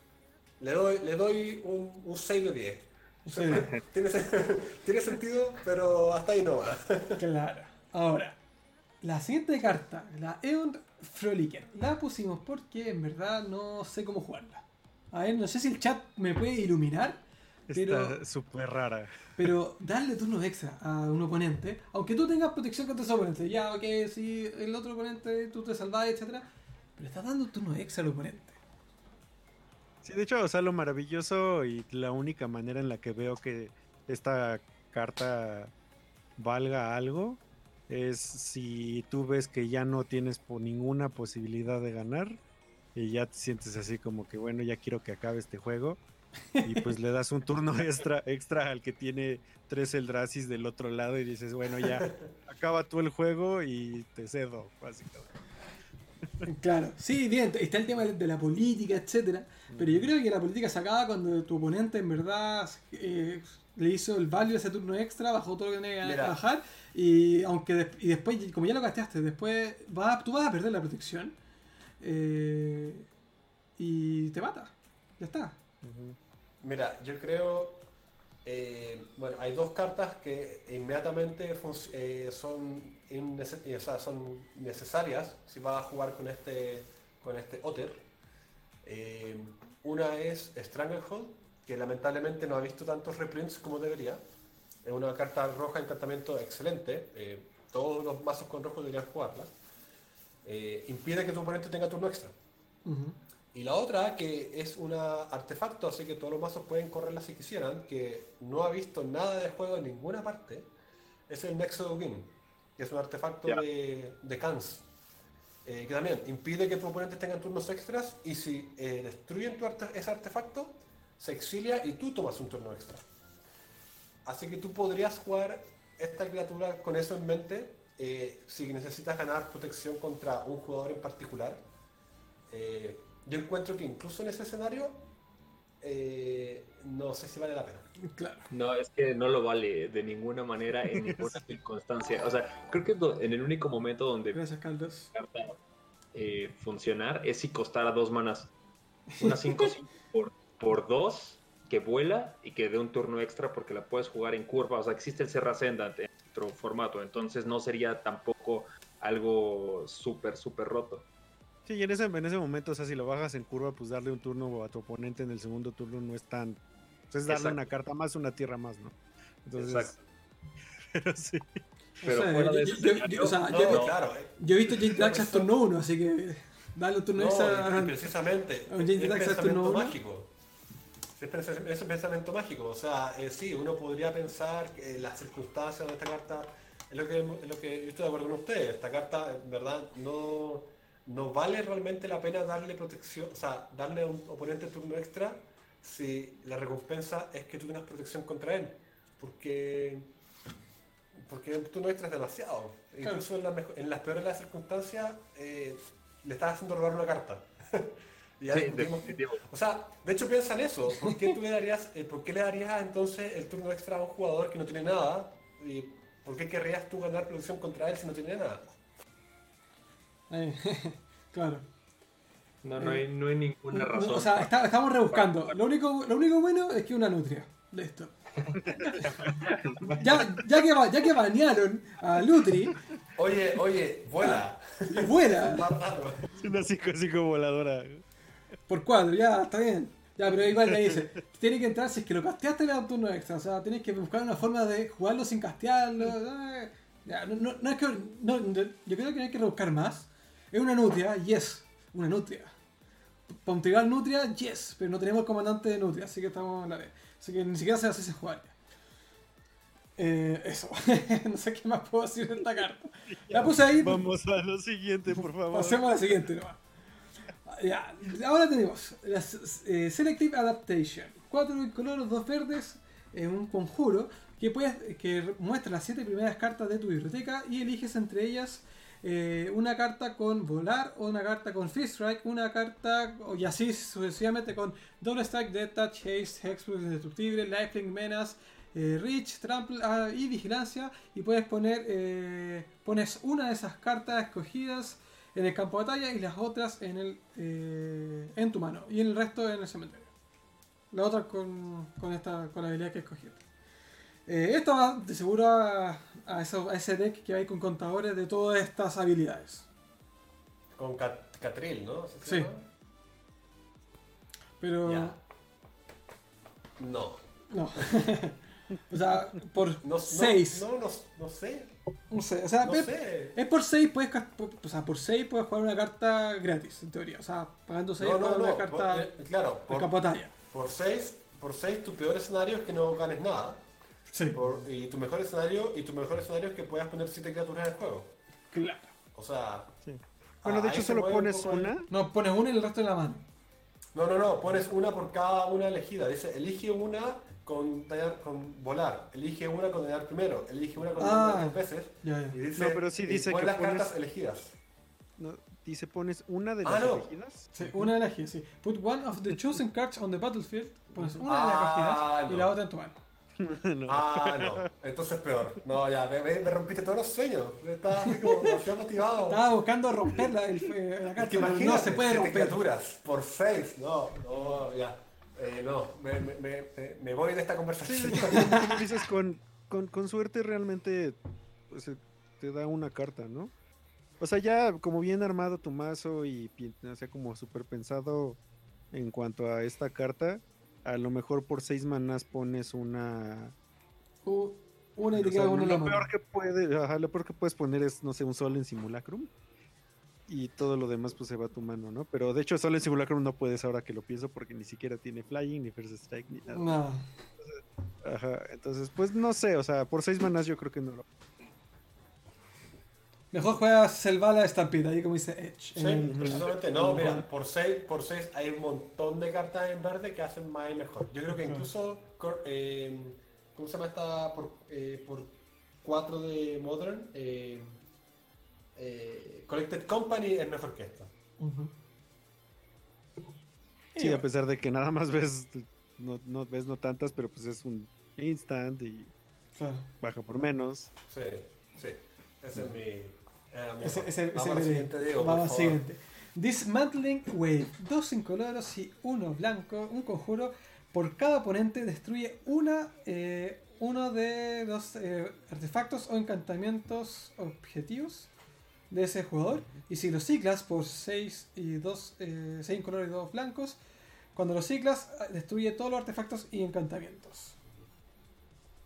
De hecho, me parece, igual esto es como un sí, parece, creo que nada más han salido estas dos. Este, pero parece que hay como una de cada una de como que, que, hace que afectan a cada uno de tus oponentes. Este, o sea, pues este... está interesante, o sea, este te, puede así, te puede quitar tres permanentes por tres manas.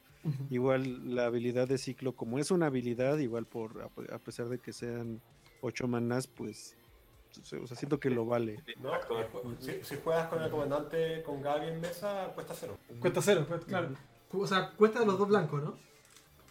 No, cuesta cero. Ah, cuesta cero y además velocidad instantánea.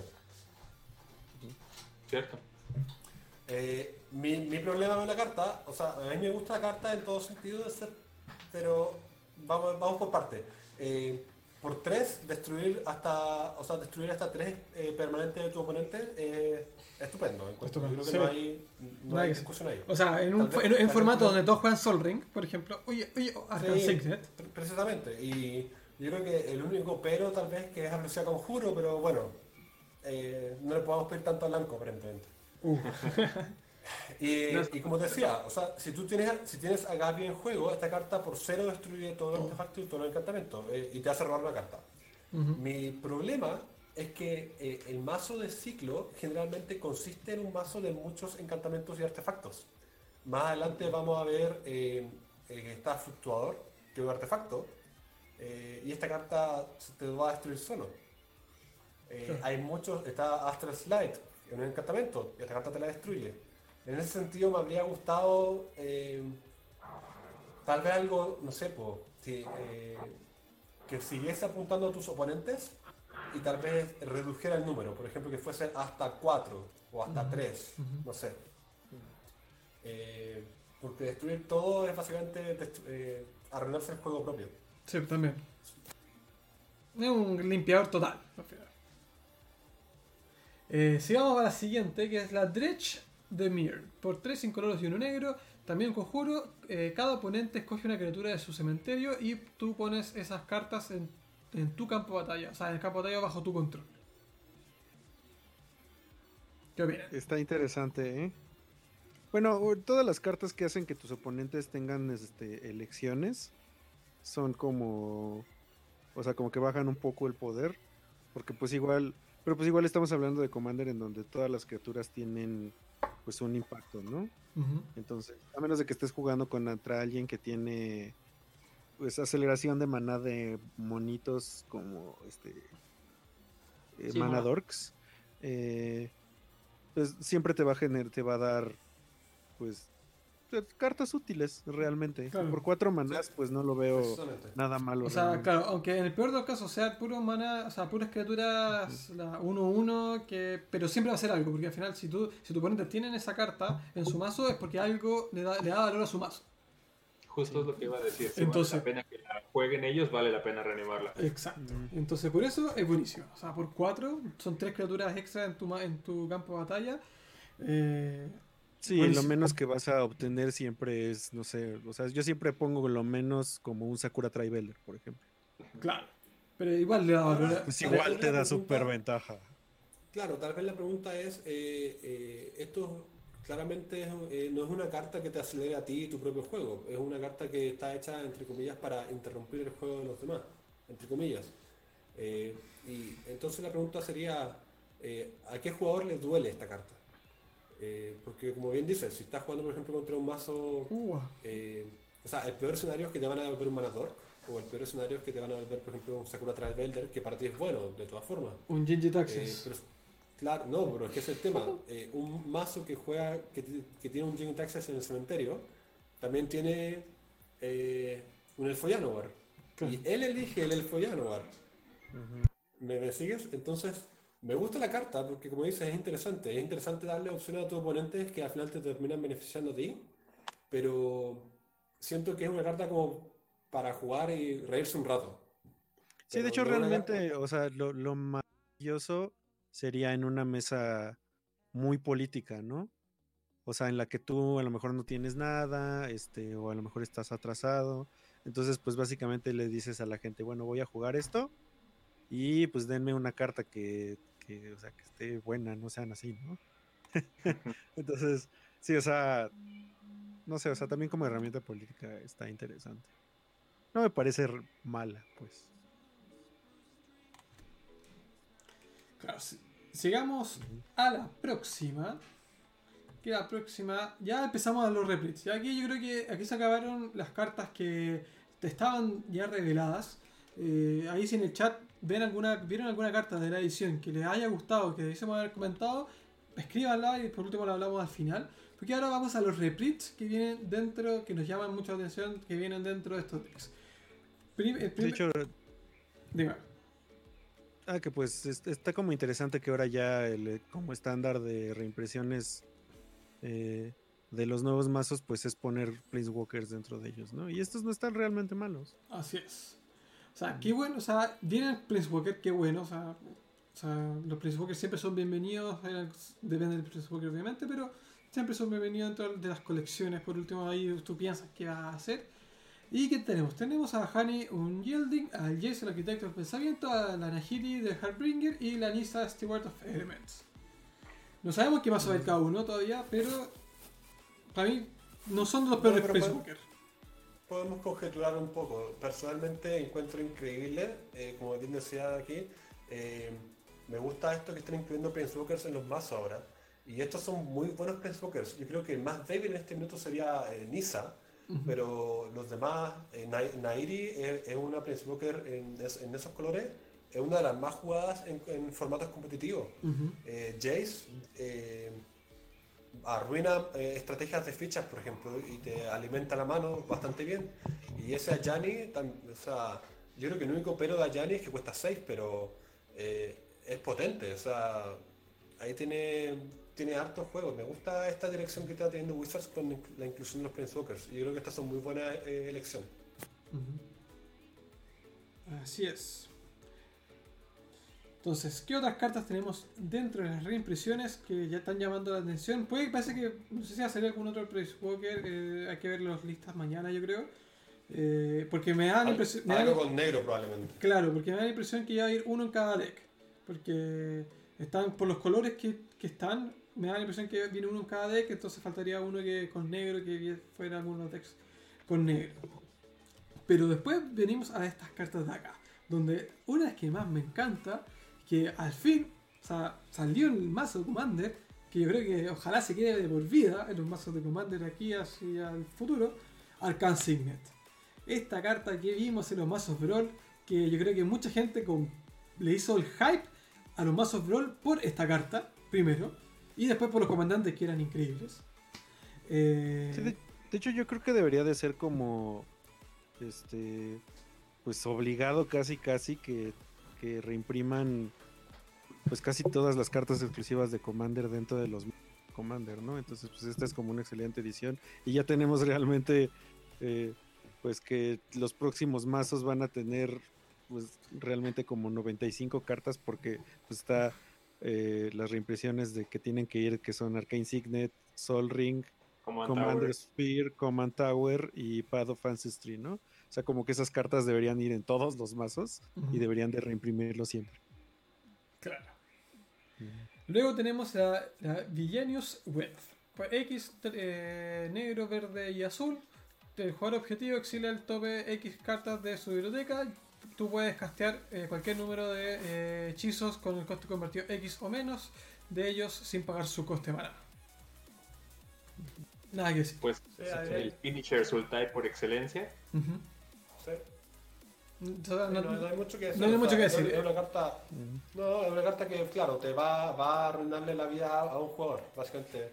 Eh, si eres ese tipo de persona que odia a alguien, eh, va, tírale, tírale este no, además también normalmente este, estos hechizos no se...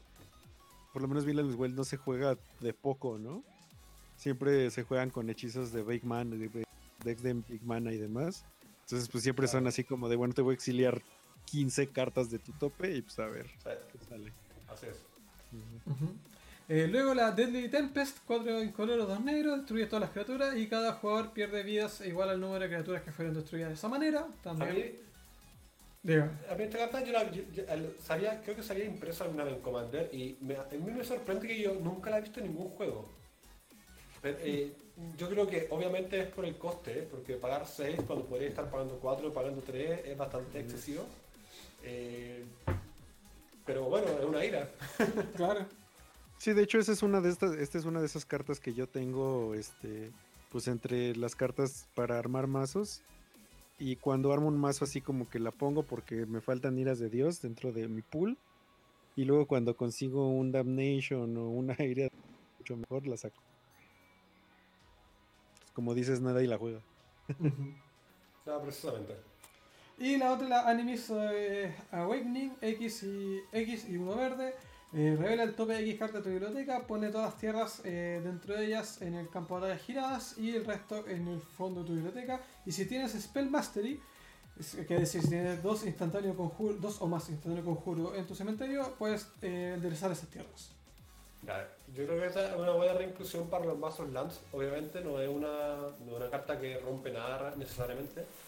Spell Mastery es muy fácil de tener. Así que, por ejemplo, esos Omnat van a gozar de tener una reimpresión de esta si es que le hace falta. Eh, sí sí, buena, buena carta, no le, diría que... Así es. O sea, yo creo que todas estas reimpresiones han sido buenas reimpresiones. Porque hemos visto, hemos, visto hemos visto en Commander antiguos que hay reimpresiones y reimpresiones malas. O sea, que en verdad, ¿para qué las pones? O sea, mejor otra reimpresión que puede haber mejorado incluso el deck. Pero estas hasta el momento han sido muy buenas. O sea, han sido, buenas. No sé si muy buenas, pero buenas. Aceptable para los que, hay, que ver lo que sigue. hay que ver lo que sigue, claro, falta todavía. Mañana vamos a ver todas las listas. ¿Qué tal Alejandro? ¿Cómo estamos? Uy, llegaste al final. No importa, todo este video va a estar grabado, o sea, se está grabando de todas maneras, se van a subir en las redes sociales, al canal de YouTube de al canal de YouTube de, eh, de Mana Vortex, así que ahí pueden ver el video después en no en vivo, no en vivo. ya, así que creo que si no me equivoco, esta es nos queda una más. Bueno, otras reimpresiones. Queda una más. Crop Rotation, eso ya es conocido para el, para rampear siempre está ¿Cómo? No, y lo importante aquí es que Crop Rotation, eh, esto es una reimpresión propiamente tal, porque no, no ha tenido reimpresiones. Eh, tuvo una reimpresión en un Dual Deck hace unos dos, eh, el 2015 creo que fue cuando salió Zendikar, Battle for Zendikar, y no ha salido de nuevo, hasta donde yo... Yo creo que lo reimprimieron en, en uno de los en uno de los sets este, de Ultimate Masters, creo. ¿Ultimate Masters? ¿Puedo ajá, ajá, pero pues no, no, eh, estoy totalmente seguro. Pero pues igual ya estaba como empezando a subir de precio. Mystery Booster, dice gritó. Uh eh, luego la Charlotte Animosity, doy colores uno rojo, encantamiento. Cada vez que eh, una criatura de tu control ataque, gana uno más 0 hasta el final del turno por cada otra criatura que va atacando y que, que comparta tipo criatura. Entonces sabemos, sabemos claramente qué pasó. Sí, y, este otro, otro, otro referente que le hace, le, era realmente necesario eh, Sí, que ya nada más había tenido reimpresiones en uno solo set. Y pues eh, también ya estaba empezando a subir de precio. Sí, y tuvo una reimpresión también en un en este juego de Exalan, eh, Exploradores de Exalan. ahí, ahí, tuvo una reimpresión y esta carta es una carta que todos los mazos tribales que tengan rojo eh, desean, entre comillas. Los mazos con. Eh, yo sé que los mazos de Edgar Markov eh, les, gusta esta carta. Y la otra reimpresión, la Fluctuator. Por un artefacto por 2 incoloro que es toda la vida de ciclo cuestan 2 menos. Esta tuvo algo llamativo porque ahí justo estaba viendo en el WhatsApp ahí en uno de nuestros grupos que el valor de esta carta cuando se anunció el, como las cartas ciclo subió un montón. O sea, tuvo un pic, un crecimiento de valor impresionante. Y después de eso eh, mostraron que esta carta se reeditó. Así que no sé. es que ese pic de valor no sé cuánto duró. es que es que pasó como en el deck de Mob que este, todos esperaban que reimprimieran esta carta, ¿cómo se llama? La que hace que los morphs cuesten menos. Este... no, eh, no, el, el, de, no, sí, sí, eh, el Dream Chisel. Sí, Dream, Dream Chisel, exactamente. Y no lo reimprimieron, entonces pues subió de precio eh, como en respuesta pues a que no lo reimprimieron. Entonces, pues mucha gente pensó que iba a pasar exactamente lo mismo porque pues es un deck temático de una con una carta súper específica que seguro iba a subir de precio. No, Entonces, de hecho, de hecho Fluctuador le pasó exactamente lo mismo cuando salió a Monquet y empezaron a salir las cartas con ciclo. Eh, yo me acuerdo que ese fue el tiempo donde yo armé el mazo por primera vez y yo había conseguido Fluctuador a, de haber sido como 2 dólares y cuando salió Monquet subió a 15 y después lo vi en 20 en su, en su peor momento, entre comillas. Así que no me sorprende nada esto. Y, haberlo visto ver este reprint aquí, eh, yo creo que alivia un poco eh, esta carga, porque por supuesto pues, es, una, carta, es, una, carta, que se imprimió hace mucho tiempo y era necesario que estuviese incluida en el mazo, si no eh, habría habido un problema de escasez bastante grave. Sí, ahí, ahí tenían que hacerlo y pues no lo hicieron en el deck de Morphs pues qué bueno que lo hicieron ahora. Claro. ¿Y sabes qué? Hola Andrés, ¿cómo estamos? El, a mí, o sea, viendo estos tres reprints, eh, por fin puedo decir que eh, eh, me alegra que Wizards haya tomado esta dirección con los reprints. Encuentro que hasta este minuto se han pasado, se han lucido con los reprints. no son ni muy excesivos, o sea, no estaba hablando que están reprimiendo Fetchlands, pero están reimprimiendo cartas que en el fondo solamente ven juego en Commander y no, y no meritan eh, los precios exacerbados que tienen. Ha faltado de hecho, de hecho hay, hay, algunos que sí, o sea, lo valen, todavía falta ver este que de hecho me temo que las bases de mana igual van a ser ellas como, como los últimos años muy malas. Eh, pero pues, ah, o sea, como que ya encontraron como el sweet spot, ¿no? Para reimprimir cosas y que no sé, y, pues que sí tengan como uso, aunque sea por lo menos dentro de los mazos. Eh, como por ejemplo Locust Gold ya era una carta también muy cara, este, pues los Planeswalkers lo valen, eh, y pues hay algunas que sí, a pesar de que son cartas de 5 dólares, pues le añaden como el value del set, ¿no? Y bueno, esa era la última carta que teníamos. Ahora, mis preguntas. Esta edición, con lo que tenemos, lo, que hemos visto, en comparación a la edición del año pasado, ¿qué opinan? O los últimos años. Yo pienso que, bueno, hay que esperar a ver las, las, listas completas. Ahorita las cartas que han salido me parecen pues interesantes. Este, hay muchas que tienen eh, cosas pues, mecánicas y este pues como para armar mazos interesantes. El único que sí, sí veo que está fallando mucho y que, ya tendría que ver con las reimpresiones sería el Mardu. Eh, todos los demás pues me parecen interesantes y en comparación a los del año anterior pues siento que es pues como el mismo nivel de poder y, pues la ventaja aquí es que pues tenemos muchas más cartas de las que hablar, ¿no? Claro. Sí, justo, justo mi opinión va más o menos eh, viendo lo que fue el año, quizá no en decks de, poder muy alto, pero lo que sí tenían y que mencionamos nosotros repetidas veces en, en nuestro análisis es que se sentían muy coherentes y consistentes en lo que buscaban hacer. Es decir, el deck de Morph quería meter Morphs, el deck de Flashback tenía muchas cartas de Flashback. Y creo que este año también dan un poco en el clavo con respecto de lo que quieren hacer los decks y cómo se sienten, por lo menos así a primera vista. Entonces es algo que creo que ya encontraron una forma de darle coherencia y consistencia a los mazos y que funcionen eh, de acuerdo a lo que planearon que hicieran. Sí, personalmente encuentro que eh, por, primera vez, eh, si, pudiese visualizar esto en una curva de, de, nivel de, digamos, la estrategia del mazo y una curva de las reimpresiones que tienen en ese mazo, yo creo que por primera vez estoy, estoy, sintiendo que las reimpresiones superan la estrategia inherente o las cartas nuevas que vienen en los mazos. Que, ¿cómo se llama? el único mazo en este minuto me está eh, que siento que tiene algo de coherencia por sí misma el mazo de ciclo. Encuentro que es un mazo muy fácil de armar, eh, que no necesita mucha. Eh, que, o sea, que ya, tiene toda una, una base, digamos, toda una, una, historia de cartas con ciclo detrás.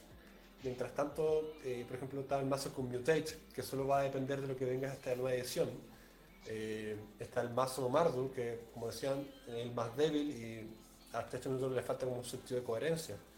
Eh, por eso digo que en cuanto a estrategia, siento que las reimpresiones son las que más están aportando en este minuto. Eh, comparándolo con el año pasado, encuentro que van a estar al mismo nivel. Pero hasta que no hasta que no, vea el resto del spoiler, no me, voy a guardar el, juicio final. Sí, claro. Claro, a mí me, pasa, bueno, Wizard para mí en el tiempo ha venido aprendiendo.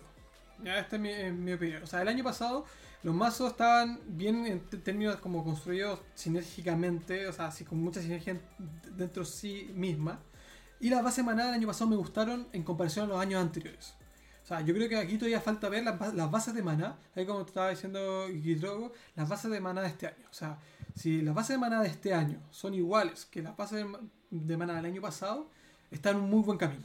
O sea, considerando las reimpresiones, considerando las sinergias que también pueden generar estos, estos decks entre sí, y con una buena base de mana, o sea, ya que tenga la Signet ayuda un montón, eh, estaríamos viendo una buena edición de Commander. ¿Ya? Eh, que ahora, si las bases de mana fallan, uh, está complicado. Sí, de hecho sería como una, una como dicen, como una mancha más al tigre o cómo es. Este, O sea, ya sería como, como tomar como estándar que ya todos los mazos que vienen en el futuro, pues van a tener una base de mana muy mala, ¿no? Entonces sería como ya, si esta, como dices, si, esta base de mana falla, pues ya, ya sería como pues ponernos a exigir más de parte de Wizards of the Coast y como decirles, pues, o sea, pues, no, hay, hay, muchísimas opciones en la que, que pueden, de cartas que pueden reimprimir. A este, una cosa que dijimos el año pasado que es que, por ejemplo, es una excelente oportunidad para reimprimir las tierras de Battlebond, por ejemplo. Claro. O, eh, este, porque no hay ningún otro lugar en donde puedan reimprimirse. Entonces, ahí están fallando mucho. Y si fallan justo ahora de nuevo, pues ya sería como pues de nuestra parte, tan, tanto como creadores de contenido como jugadores y a todas las personas que nos están escuchando, pues exigirle a Wizards of the Coast que pues ponga atención en esto, ¿no? Así es. Bueno, estimados, no sé, McQueen, ¿algo que me das que decir?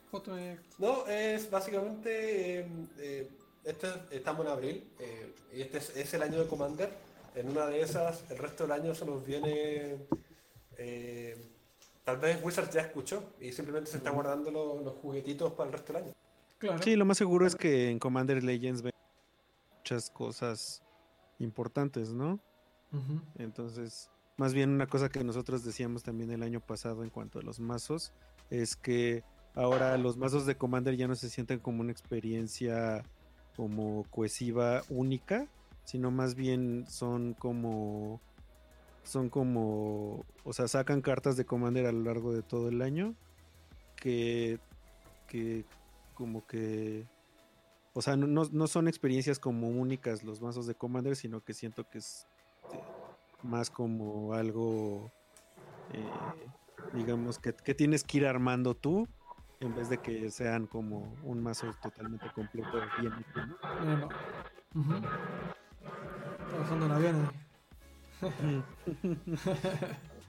bueno, estimados a todos los que nos están viendo, eh, sí, bien, Command Legends viene eh, a final de año. Ese es una Bueno, este como decíamos ahí, decía uno de los compañeros de Mana Vortex, eh, es el año Commander. Estos son, estos son los primeros 5 decks que vamos a tener de Commander este año. Faltan otros 4 más, que dos vienen en Zendikar y otros dos vienen, no me acuerdo cuándo, en la otra edición dentro de, de Standard, no me acuerdo cuál era. Eh, ahí vamos a tener los 9 decks y aparte tenemos una edición que se llama Commander Legends. Commander Legends es una edición de, draft, si no me equivoco, ¿no? O de cubo. O algo así. Sí, sí, sí. Tiene, tiene la intención de ser de draft. Entonces vamos a tener como un drafteo de Commanders. Así que no sé cómo va a funcionar. Vamos a ver. Esperemos que funcione bien. Más adelante probablemente vamos a saber cómo funciona la mecánica bien. Pero es daño Commander, así que hay que aprovecharlo. Bueno, antes que se vayan, no se vayan, el stream sigue. O sea, si bien vamos a terminar acá, vamos a pasar al domingo de Brawl para terminar y empezar bien la semana. Así que si que les gusta el formato de Brawl, voy a, pasar al stream de Brawl enseguida mismo, aquí mismo, así que no se vayan. Y lo importante es que recuerden, muchas gracias a los amigos de Mana Vortex por estar en, este, en estos comentarios de esta nueva edición de Commander. Espero muchísimo eh, repetirlo en una próxima edición, en las próximas eh, ediciones, no solo, no solo Commander, quizás de estándar también, sea increíble. Yo lo pasé increíble. No sé si no sé ustedes, pero yo lo pasé muy bien en estas casi tres horas que ya llevamos hablando de Commander, Commander 2020. en la masa conversatoria. Estuvo buenísimo. O sea, espero ahí que, que al chat le haya gustado también. Sí, de hecho esperamos que, como dicen, para las próximas ediciones igual nos juntamos. Pues somos de los únicos que están haciendo contenido de este tipo de Commander en toda Latinoamérica. Entonces, pues nos ayuda mucho pues tener una opinión conjunta.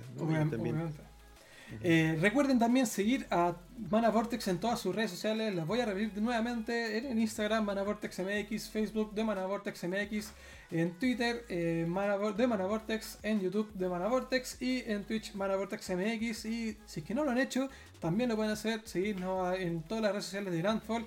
MTG Landfall en, Instagram, MTG-Landfall en Instagram, Facebook MTG Landfall, en Twitter MTG-Landfall en nuestro canal de YouTube Landfall TV y aquí mismo donde están el Twitch Landfall TV. Recuerden seguir, darle likes, compartir todos los contenidos de Mana Vortex y de Landfall para que sigamos creciendo la creación de contenido de Commander en español en toda Latinoamérica y Wizard nos siga premiando con cartitas para todos los eh, todas las ediciones de Manobox ahí tuvieron su primera nosotros tuvimos de Icoria el, día de ayer así que estamos ansiosos de seguir haciendo más y mejor contenido para todos ustedes. Pues, pues muchas gracias. sería todo. Muchas gracias. Eh, gracias, por tenernos aquí. Y pues utilizando nuestro nuestra despedida común recuerden que el Commander nunca termina. Muchas gracias. Claro, si quieres